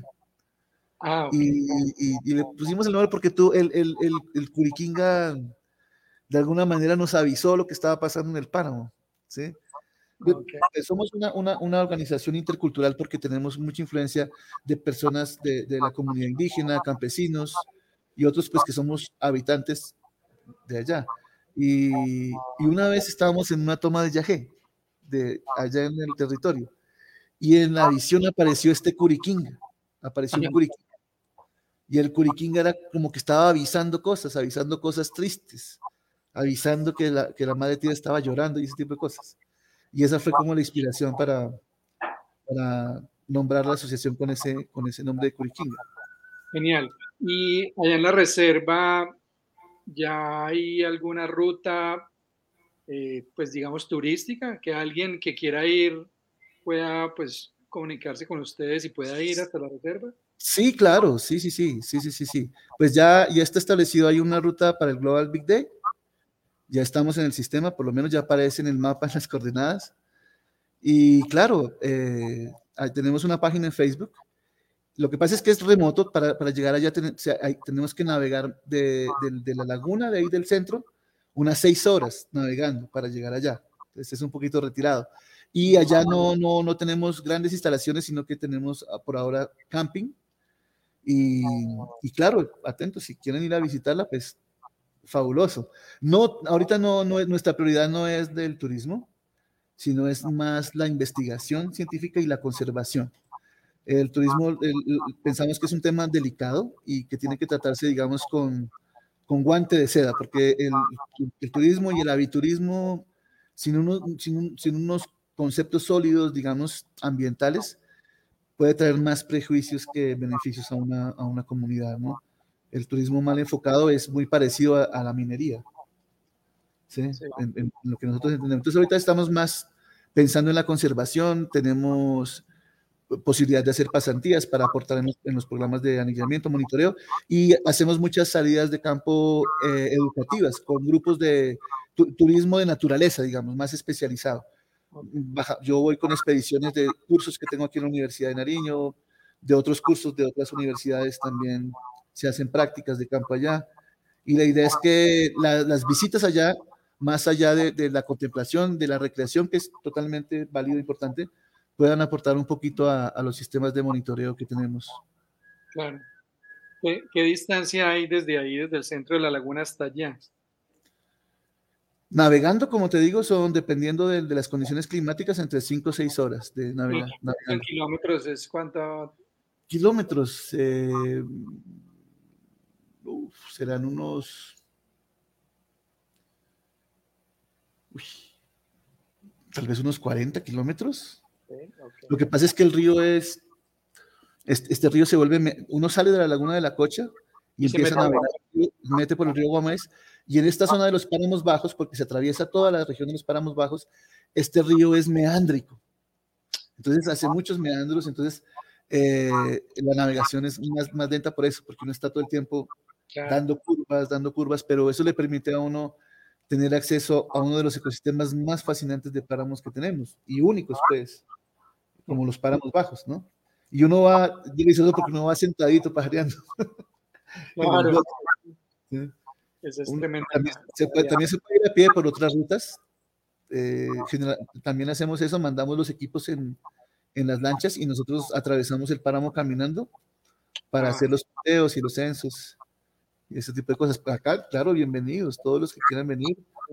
Siempre, siempre es una buena oportunidad de, de aprender cosas de, de, los pajareros, que siempre son personas muy inquisitivas y que saben, saben mucho de, de, la naturaleza. Es que la observación de aves es importante por eso, porque le exige a uno desarrollar habilidades de observación que son importantes cuando uno le gusta observar la naturaleza, ¿no?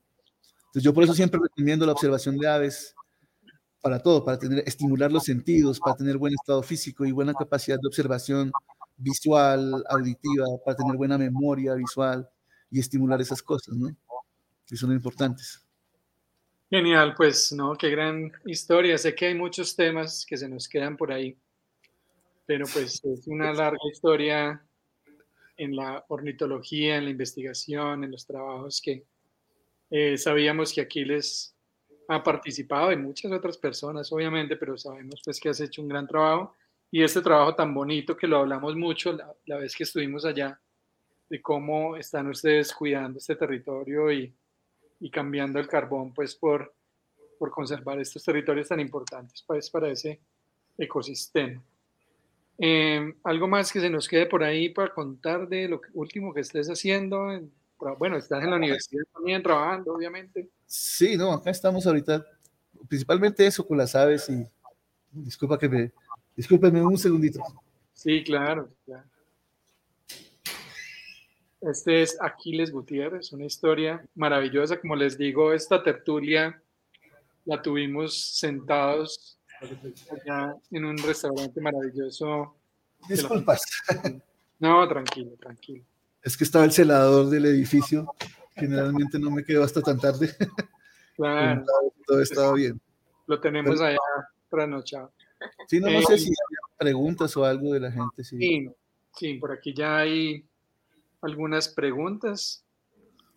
Bueno, hay algunas preguntas por aquí y hay un guardián de las aves desde Sucre. Él quiere saber cómo preparar los bebederos de néctar para los colibríes de la forma más sana. Y si estás de acuerdo primero con los bebés. Ese es un tema bien, bien, bien delicado, bien controversial, ¿no? Sí. Eh, porque hay muchas, muchos, muchas, digamos, no tenemos claro del todo, digamos, el impacto que puede tener.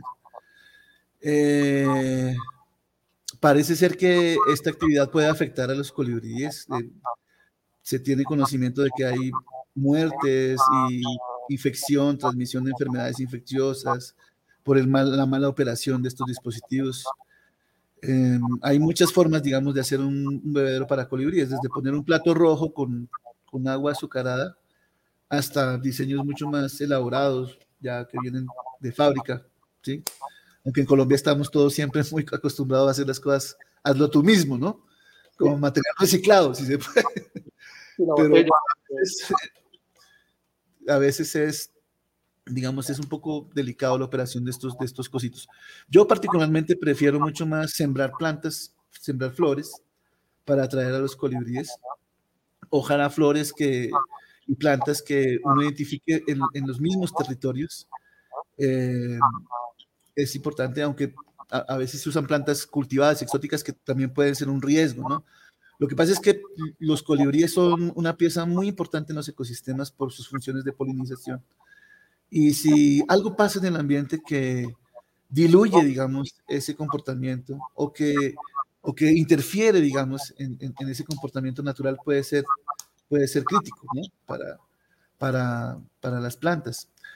Pero hay ecosistemas, hay ambientes donde el impacto y el disturbio ha sido tan grande ¿sí? que el mantener a la comunidad de colibríes puede depender de que haya dispositivos de alimentación artificial o de que se cultiven flores para.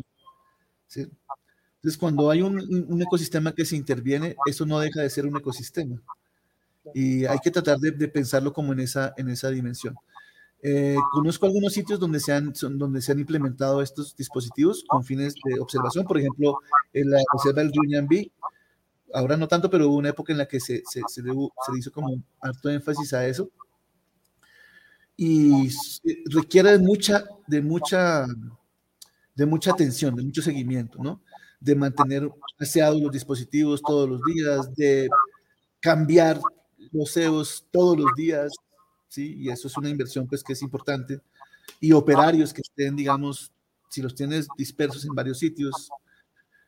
Em, pero si ya, o sea, lo mejor es comprarlos ya hechos y escoger un, escoger un buen modelo, y eso, pero hay que tener precauciones para la operación de estos, de estos cositos. Cuando yo hice mi tesis en, de maestría en, en los bosques de Torca, yo arrendé una casa allá en, en ese conjunto bosques de Torca y él tenía unos cinco comederos ahí en las afueras de la casa y yo me encargué de, de, de cuidarlos. Y, y, ciertamente yo sabía que colibríes iban a caer en las redes o que colibríes estaban llegando porque llegaban ahí a los, a los comederos. Cuando llegaba la migración de colibrí coruscans, uno sabía porque ese tipo se posesionaba de, de toda la casa y no dejaba arrimar a nadie más. El patrón. El patrón. Eh, a veces los comederos te permiten a ti tener acceso a poblaciones que de otra forma no podrías estudiar.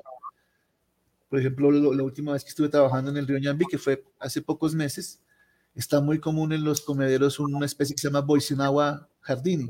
Jardines, sí. Una especie que está, está muy común en los comederos, pero antes de eso, cuando nosotros hicimos el estudio para la guía de aves de colibríes del Ñambi, creo que capturamos como dos o tres, como en dos años de, o cuatro, en dos años de, de investigación. Y ahora, poniendo las redes al ladito de los comederos, cogí como 15 en dos mañanas. Claro. Y, y, bueno, y, y, estudiamos las cargas de polen, tenemos un material que antes no podríamos tener, ¿no? Eh, pero en, alguna, en algún estudio que hicimos también en el Ñambí, tratando de valorar el efecto, comparamos las cargas de polen de los colibríes antes y después de que se usaran eh, comederos de colibríes ahí en el Ñambí. Y encontramos que el efecto de los comederos sí perturba un poco las preferencias de las aves por las flores. Es decir, después de, de poner los comederos, los colibríes cambiaron sus preferencias por las flores. Entonces, algunas que visitaban mucho ya no eran tan, tan visitadas, sobre todo en las áreas que, que tienen influencia, pues, los, los, comederos, ¿no? No en todo el bosque, pues. Ah, sí, claro. Pero eso con respecto a los comederos.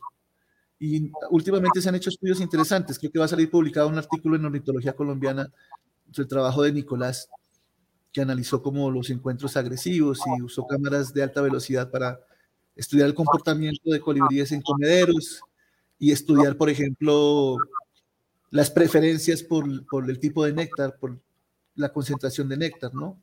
Y ese tipo de cosas. O sea, hay algunas cosas que, que sí son útiles. Yo no soy muy amigo de, estímulos muy prolongados con esto por, porque pueden causar problemas. Ok, bueno.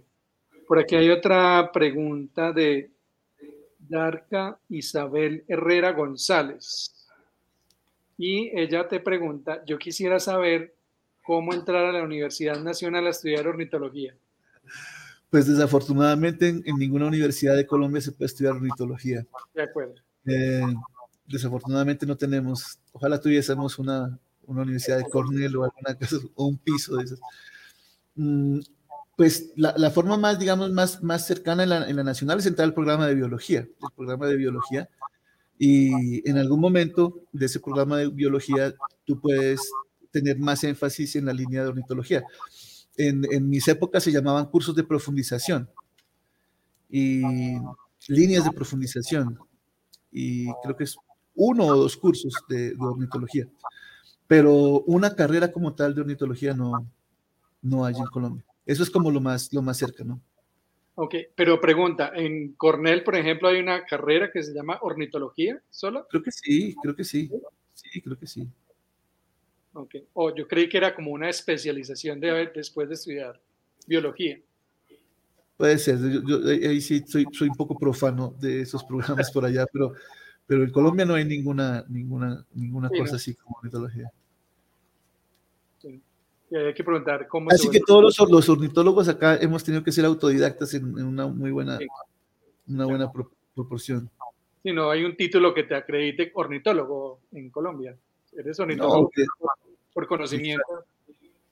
O porque hiciste algún posgrado con tu tesis en eso, porque estás investigando en eso. Pero, por ejemplo, yo no me considero ornitólogo, no, yo soy ecólogo. Yo soy ecólogo todo lo que pueda aportar a la, lo que sea la sistemática o el estudio así como más tradicional de las aves, excelente, pero yo básicamente soy ecólogo y de las aves me interesa mucho entender su, su, el impacto que tienen en los ecosistemas, para entender su conservación y cómo, estas, ella, cómo ellas aportan a, a conocer la biodiversidad como la, como la conocemos, ¿no? La biodiversidad, en este caso neotropical, como la conocemos. Claro. Bueno, hay una, hay un, una pregunta que nunca falta en charlas pajareras y es ¿cuál es tu ave favorita? Uy, esa es una pregunta muy tenaz. porque hay tantas. A mí cada que me gusta, siempre digo una distinta porque no, siempre como que la que me gusta en ese momento. Sí, la que me gusta ese, en ese, en ese momento. Bueno, pero a mí los colibríes me, me, me, me gustan mucho. O sea, yo les he, les he dedicado mucho tiempo. Y hay uno que me gusta mucho, sobre todo porque no lo conozco, porque me gustaría conocerlo un poco más y entender un poco más. Lo he, solo lo he podido ver, ver, un par de veces y para mí es un enigma y espero en algún momento poder trabajar más con él, que es Patagona gigas, que es ese, ese colibrí gigante que es como la cosa más atípica en colibríes que, que uno puede imaginarse. La vez que lo he visto solo en una oportunidad por allá en la frontera con el Ecuador y es que ni siquiera parece un colibrí cuando vuela, es una cosa totalmente lo que me gustaría estudiar un poquito más de eso. Pero la verdad me gustan todos. Ahorita tengo un amigo muy, muy especial en la, en la casa, en la coche, que es indígena hipoglauco, que llega al balcón de la casa cuando está hacer bulla y es como uno más de la familia. Suele estar ahí al lado de la mesa donde, donde comemos. Sí, sí, sí, sí, es un, es un descarado y hay como varios que viven por ahí, llegan a comerse los pichones de los colibríes ahí a la, al pie del balcón. Nada más triste que ver y espectacular, ¿no? Ver este, este tucán levantando un pichón de colibrí, tirándolo al aire y tenga. Y tenga. Mientras la mamá está por fuera reclamándole. Entonces, ese digamos que es ahorita en mi, casa es la favorita porque es como compañero ahí. Todas las clases a veces es difícil, ¿no? Es, muy difícil. Eh, siempre hay alguna especial. De acuerdo. Bueno, desde Garzón Huila tenemos una pregunta eh, muy chévere, pues porque esta es una pregunta que la hacen mucho. Y hay una profe que dice que le gustaría fortalecer la ruta de avistamiento de aves en el colegio, Ana eh, Zúñiga, donde, donde ella trabaja y, que, y quiere saber qué plantas se podrían sembrar en el municipio. ¿Dónde está ella? ¿En, en, Huila? Garzón, Huila. Garzón, ¿eso qué, qué altura es sobre el nivel del mar más o menos? Hey, Garzón debe estar por, por 1100, pensaría yo. Yo no me acuerdo, pero ya enseguida Ana seguramente nos dice. Pero yo creo que no es muy alto. No, es más bien No, pues eh, hay, hay muchos grupos de plantas que son, son, digamos, una inversión segura si uno va a traer colibríes, ¿no? Malváceas, por ejemplo, hay muchas malváceas de, de jardín que, que son, digamos, muy efectivas hierbas como heliconias, por ejemplo, las heliconias y estas, y estas hierbas también son muy, muy interesantes para traer colibríes. Eh, a esa altura también, bueno, muchas especies de gesneriáceas. Siempre va a haber alguna ericácea por ahí que, que sea importante para, para las aves. Pone cara de, que le estoy hablando en chino. Eh, no conozco mucho los nombres comunes, pero siempre la clave es observar a los colibríes, es poder salir y, asociar bien las, plantas que ellos prefieren. Y hay muchas que son fáciles de, trasplantar, de reproducir, cagnáceas, que son hierbas fáciles de reproducir vegetativamente, o recolectar semillas. Eh, depende del, del, del, hábitat que tenga disponible, ¿no? Como para, para enriquecer, para atraer las, las aves. 828 metros está Sobre el nivel del mar. 828 metros, uy, tiene, una, tiene muchas posibilidades. Las heliconias son muy versátiles, son fáciles de, de, reproducir y son muy ornamentales, ¿no? Muy, muy bonitas también.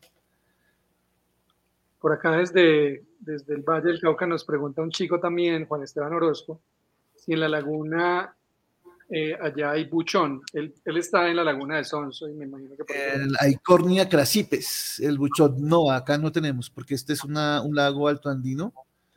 Estamos a 2800 y no, no, no, no llega...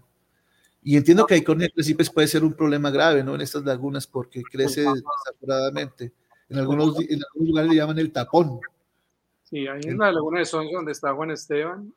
Es una problemática bien grande ese buchón sino acá afortunadamente no tenemos de eso. Bueno, Lorenz Loporte nos dice, buenas noches, ¿cómo le aportan las aves a las microcuencas, a las quebradas?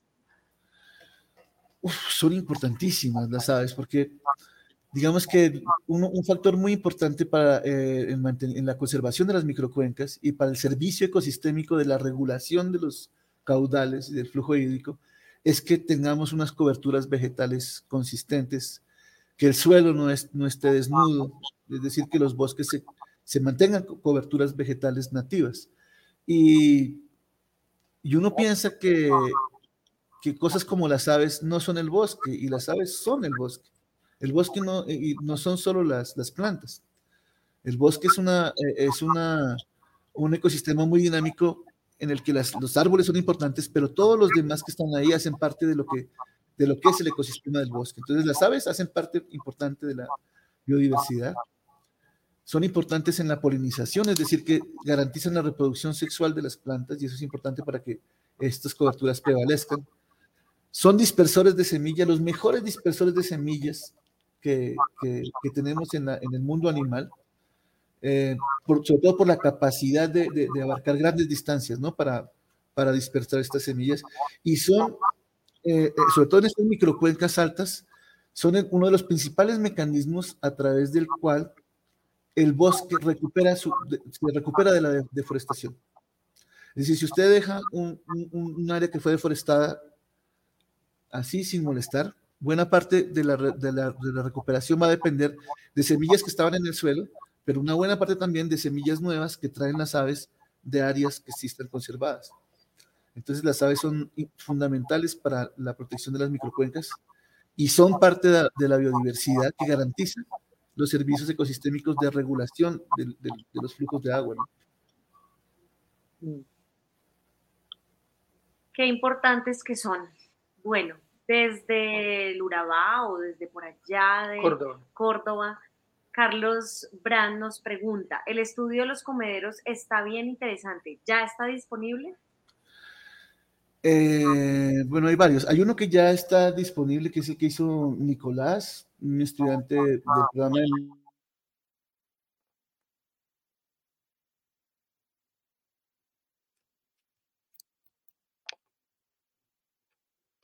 Se nos cortó el profe Aquiles, pues me imagino que es el, revisemos acá.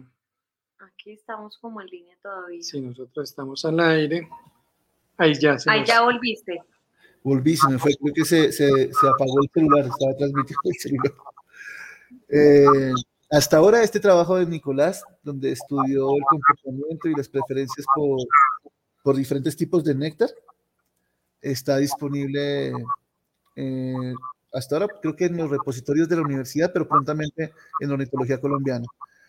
Y mm, el otro trabajo de las preferencias que, hicimos en el Ñambí es un trabajo, es un artículo que estamos construyendo ahorita. Es un trabajo que hicimos con estudiantes el semestre pasado allá en el Ñambí y estamos apenas preparando la divulgación de eso. ¿Será del libro que está hablando también Caro, eh, que dice que faltó hablar del libro de ciencia de vida escrita en las aves, que es ah. Eh, sí, ese es un libro que tenemos con el Taitán Iseto Nagadeka, Cajutne, ah. de, la, etnia Muinami. Eso fue un, trabajo que hicimos en, en, esa, en, esa, en esa época de esos años que vivía yo en Leticia. Uy, eso vale oro. sí, fue muy bonito. Estuvimos loca. Estuvimos con los, con los hijos de Aniceto allá. ¿Con Célimo? Sí. Ah, uff. Esos son recuerdos muy fuertes porque a mí me dolió mucho la muerte de Taitán. Muy golpeados por la muerte, muy, golpeados por la pandemia. Eso es una historia que toca mucho el corazón. esa historia de ese, de ese, libro fue muy, muy, muy, chistosa porque cuando yo llegué allá a la Universidad Nacional de Colombia, a, a Leticia, todo el mundo decía que había llegado el experto en aves, ¿no? que había un experto de aves y, y, la oficina que yo usé allá en Leticia era la oficina que había sido de Thomas Defler, que es una eminencia pues en el estudio de los mamíferos. Entonces había mucha expectativa y realmente cuando yo llegué a Leticia yo no tenía ni la menor idea de las aves de Leticia.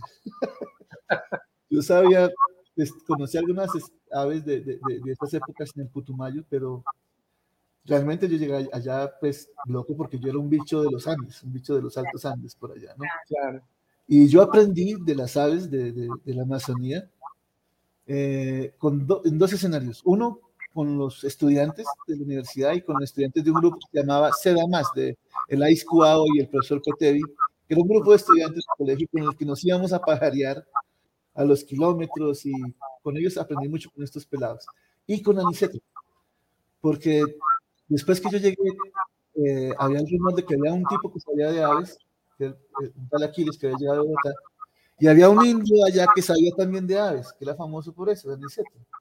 Y, y eh, alguna vez un antropólogo mío, Juan Álvaro Echeverri, me dijo, usted tiene que conocer a Aniceto.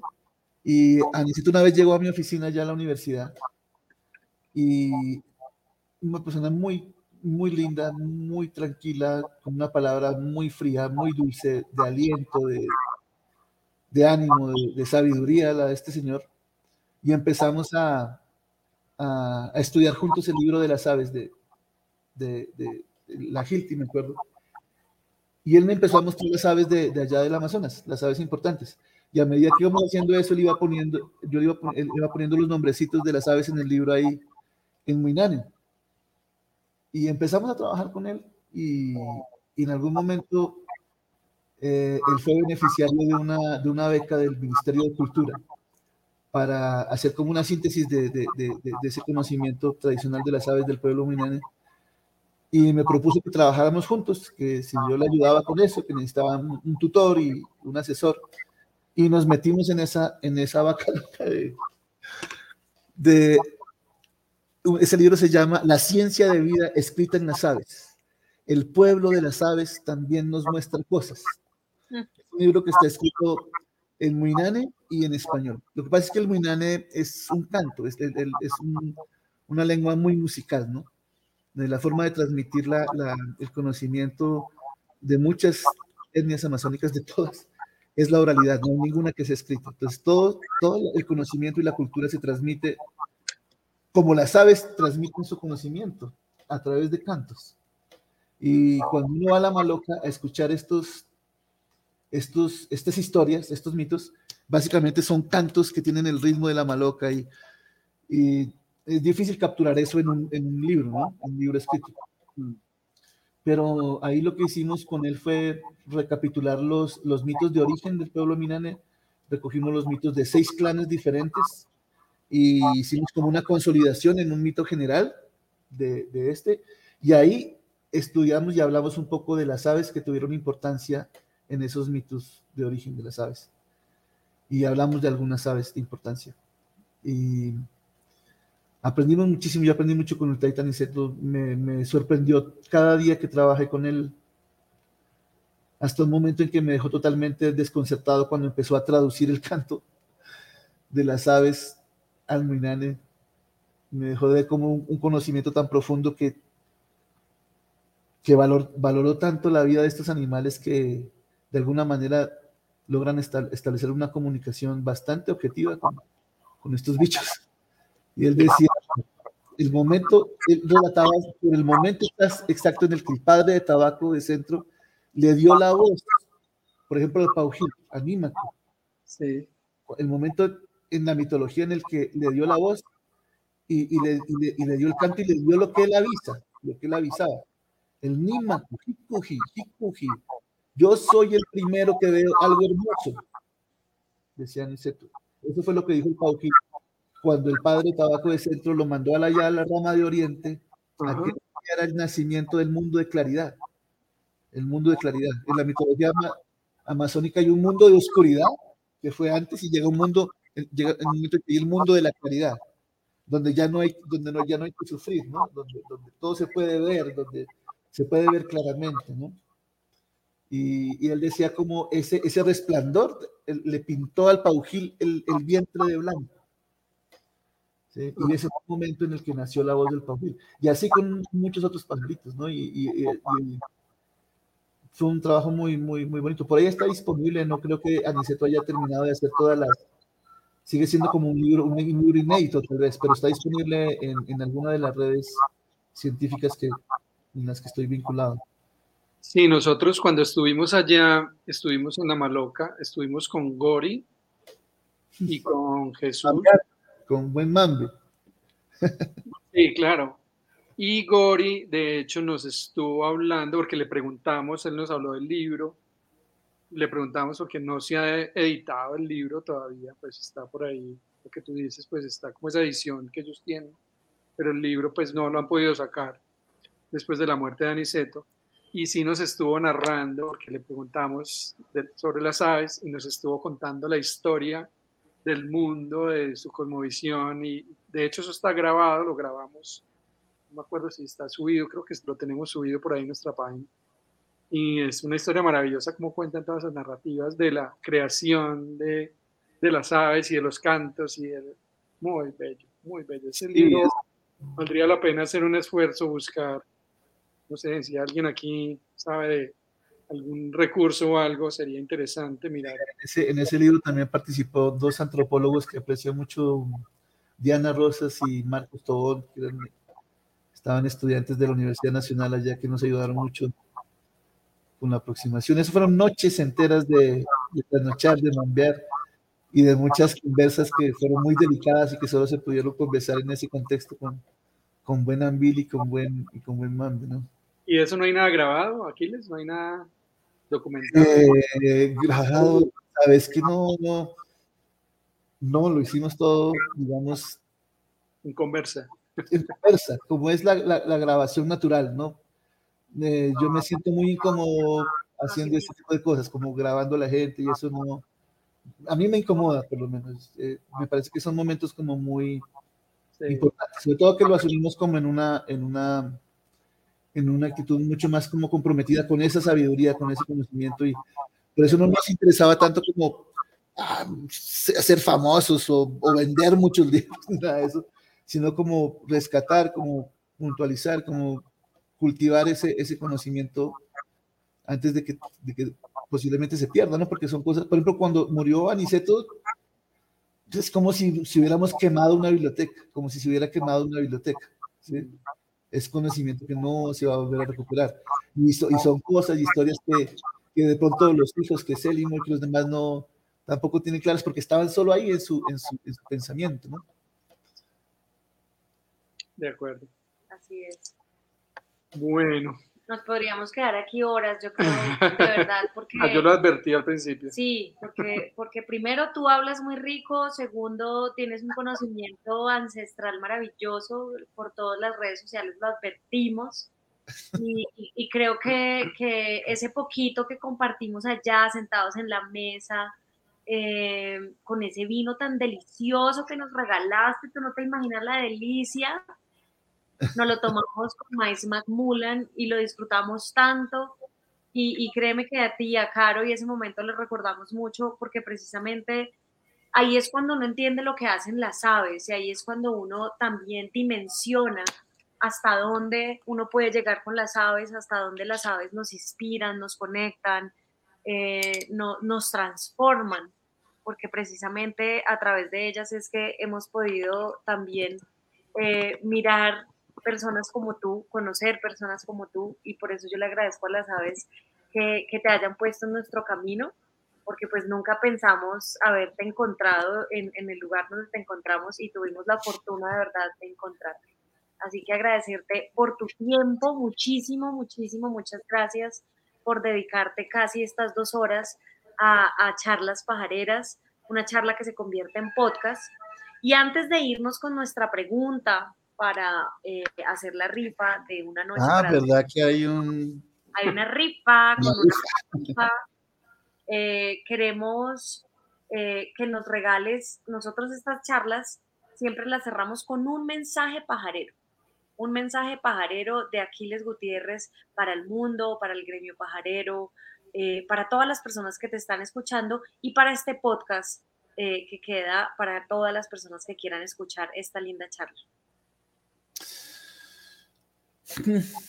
Eh, yo creo que vienen tiempos difíciles. Yo creo que nos esperan tiempos difíciles.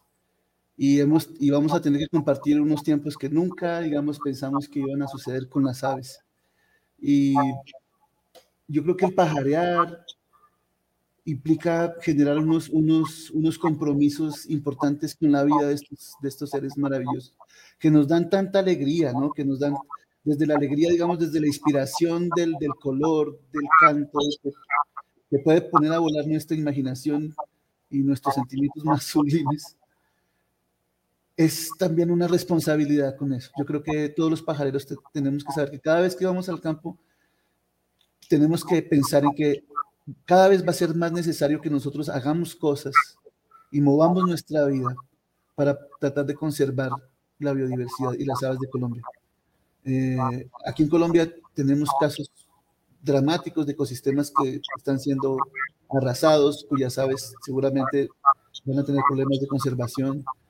Y para mí el, el estar cercano a las aves implica también un gran sentido de responsabilidad, eh, de aportar también a la vida de, de, de estos seres, ¿no? que son tan importantes en, en, nuestra vida. Y el hecho de que Colombia sea el, el país con mayor diversidad de aves o por lo menos aquí en Nariño, el hecho de que tengamos más de, mil, de como 1.200 especies de aves, implica una gran responsabilidad también, porque nosotros también somos la principal amenaza para la existencia de estos seres. Y eso es una cosa que, que, no debemos dejar pasar por alto. Y ojalá que cada pajareada sea una, una buena oportunidad de, de compartir esa, esa sensibilidad con, con, los que están ahí, ¿no? Y con gente que probablemente es un poco más desprevenida, ¿no? Creo que eso es más que un mensaje, es como, como un llamado a todos los pajareros, que no nos olvidemos de que cada vez va a ser más importante que nosotros hagamos cosas para conservar las aves. La, la conservación es una acción humana, es una acción humana.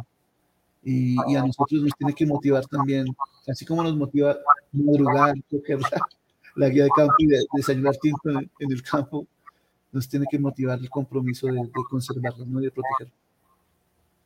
Gracias, Aquiles. Yo creo que en eso nos parecemos mucho y una de las misiones que hicimos precisamente en el Big Year fue dejar ese mensaje que pajarear te conecta con las realidades de los ecosistemas, de los destinos, de, de las comunidades y que pajarear te hace socialmente responsable. Es como una responsabilidad socioambiental que tenemos cada uno de los pajareros y finalmente somos líderes líderes para que le podamos enseñar a los que nos rodean la importancia de las aves, porque hay demasiado desconocimiento alrededor de la importancia que tienen las aves para la vida. Así que muchísimas gracias por reafirmar este lindo mensaje eh, que nos queda a todos los presentes y que esperamos que los presentes sean los multiplicadores de esa acción en cadena. Una película que nos recomendaron aquí en Charlas Pajareras y que espero que los que se la recomendaron, la hayan visto, si no, búsquenla. Acción en cadena, una película maravillosa. Bueno, después de este mensaje espectacular, nos vamos con la rifa para... Voy a poner nuevamente acá. Una, una rifa para dos personas en Tominejo Ecology, un lugar que así como ustedes lo ven es espectacular, maravilloso, un lugar que eh, respetó todos los árboles que había en su ecosistema y allí mismo construyó una casa, varias casitas divinas. Así que bueno, vamos a ir con la pregunta y gana pues la, primer, la primera persona que responda de manera adecuada, es decir, la primera persona que nos salga a nosotros aquí en este mismo orden. Súper importante que lo tengan claro, a veces nos hacen reclamo porque el mismo orden que les sale a ustedes allá a veces no es el mismo que nos sale a nosotros, precisamente porque estamos a través de una plataforma que se llama StreamYard, entonces eh, puede que no les salga a ustedes igual que a nosotros. La pregunta es, ¿cómo se llamaba el profesor italiano de Aquiles?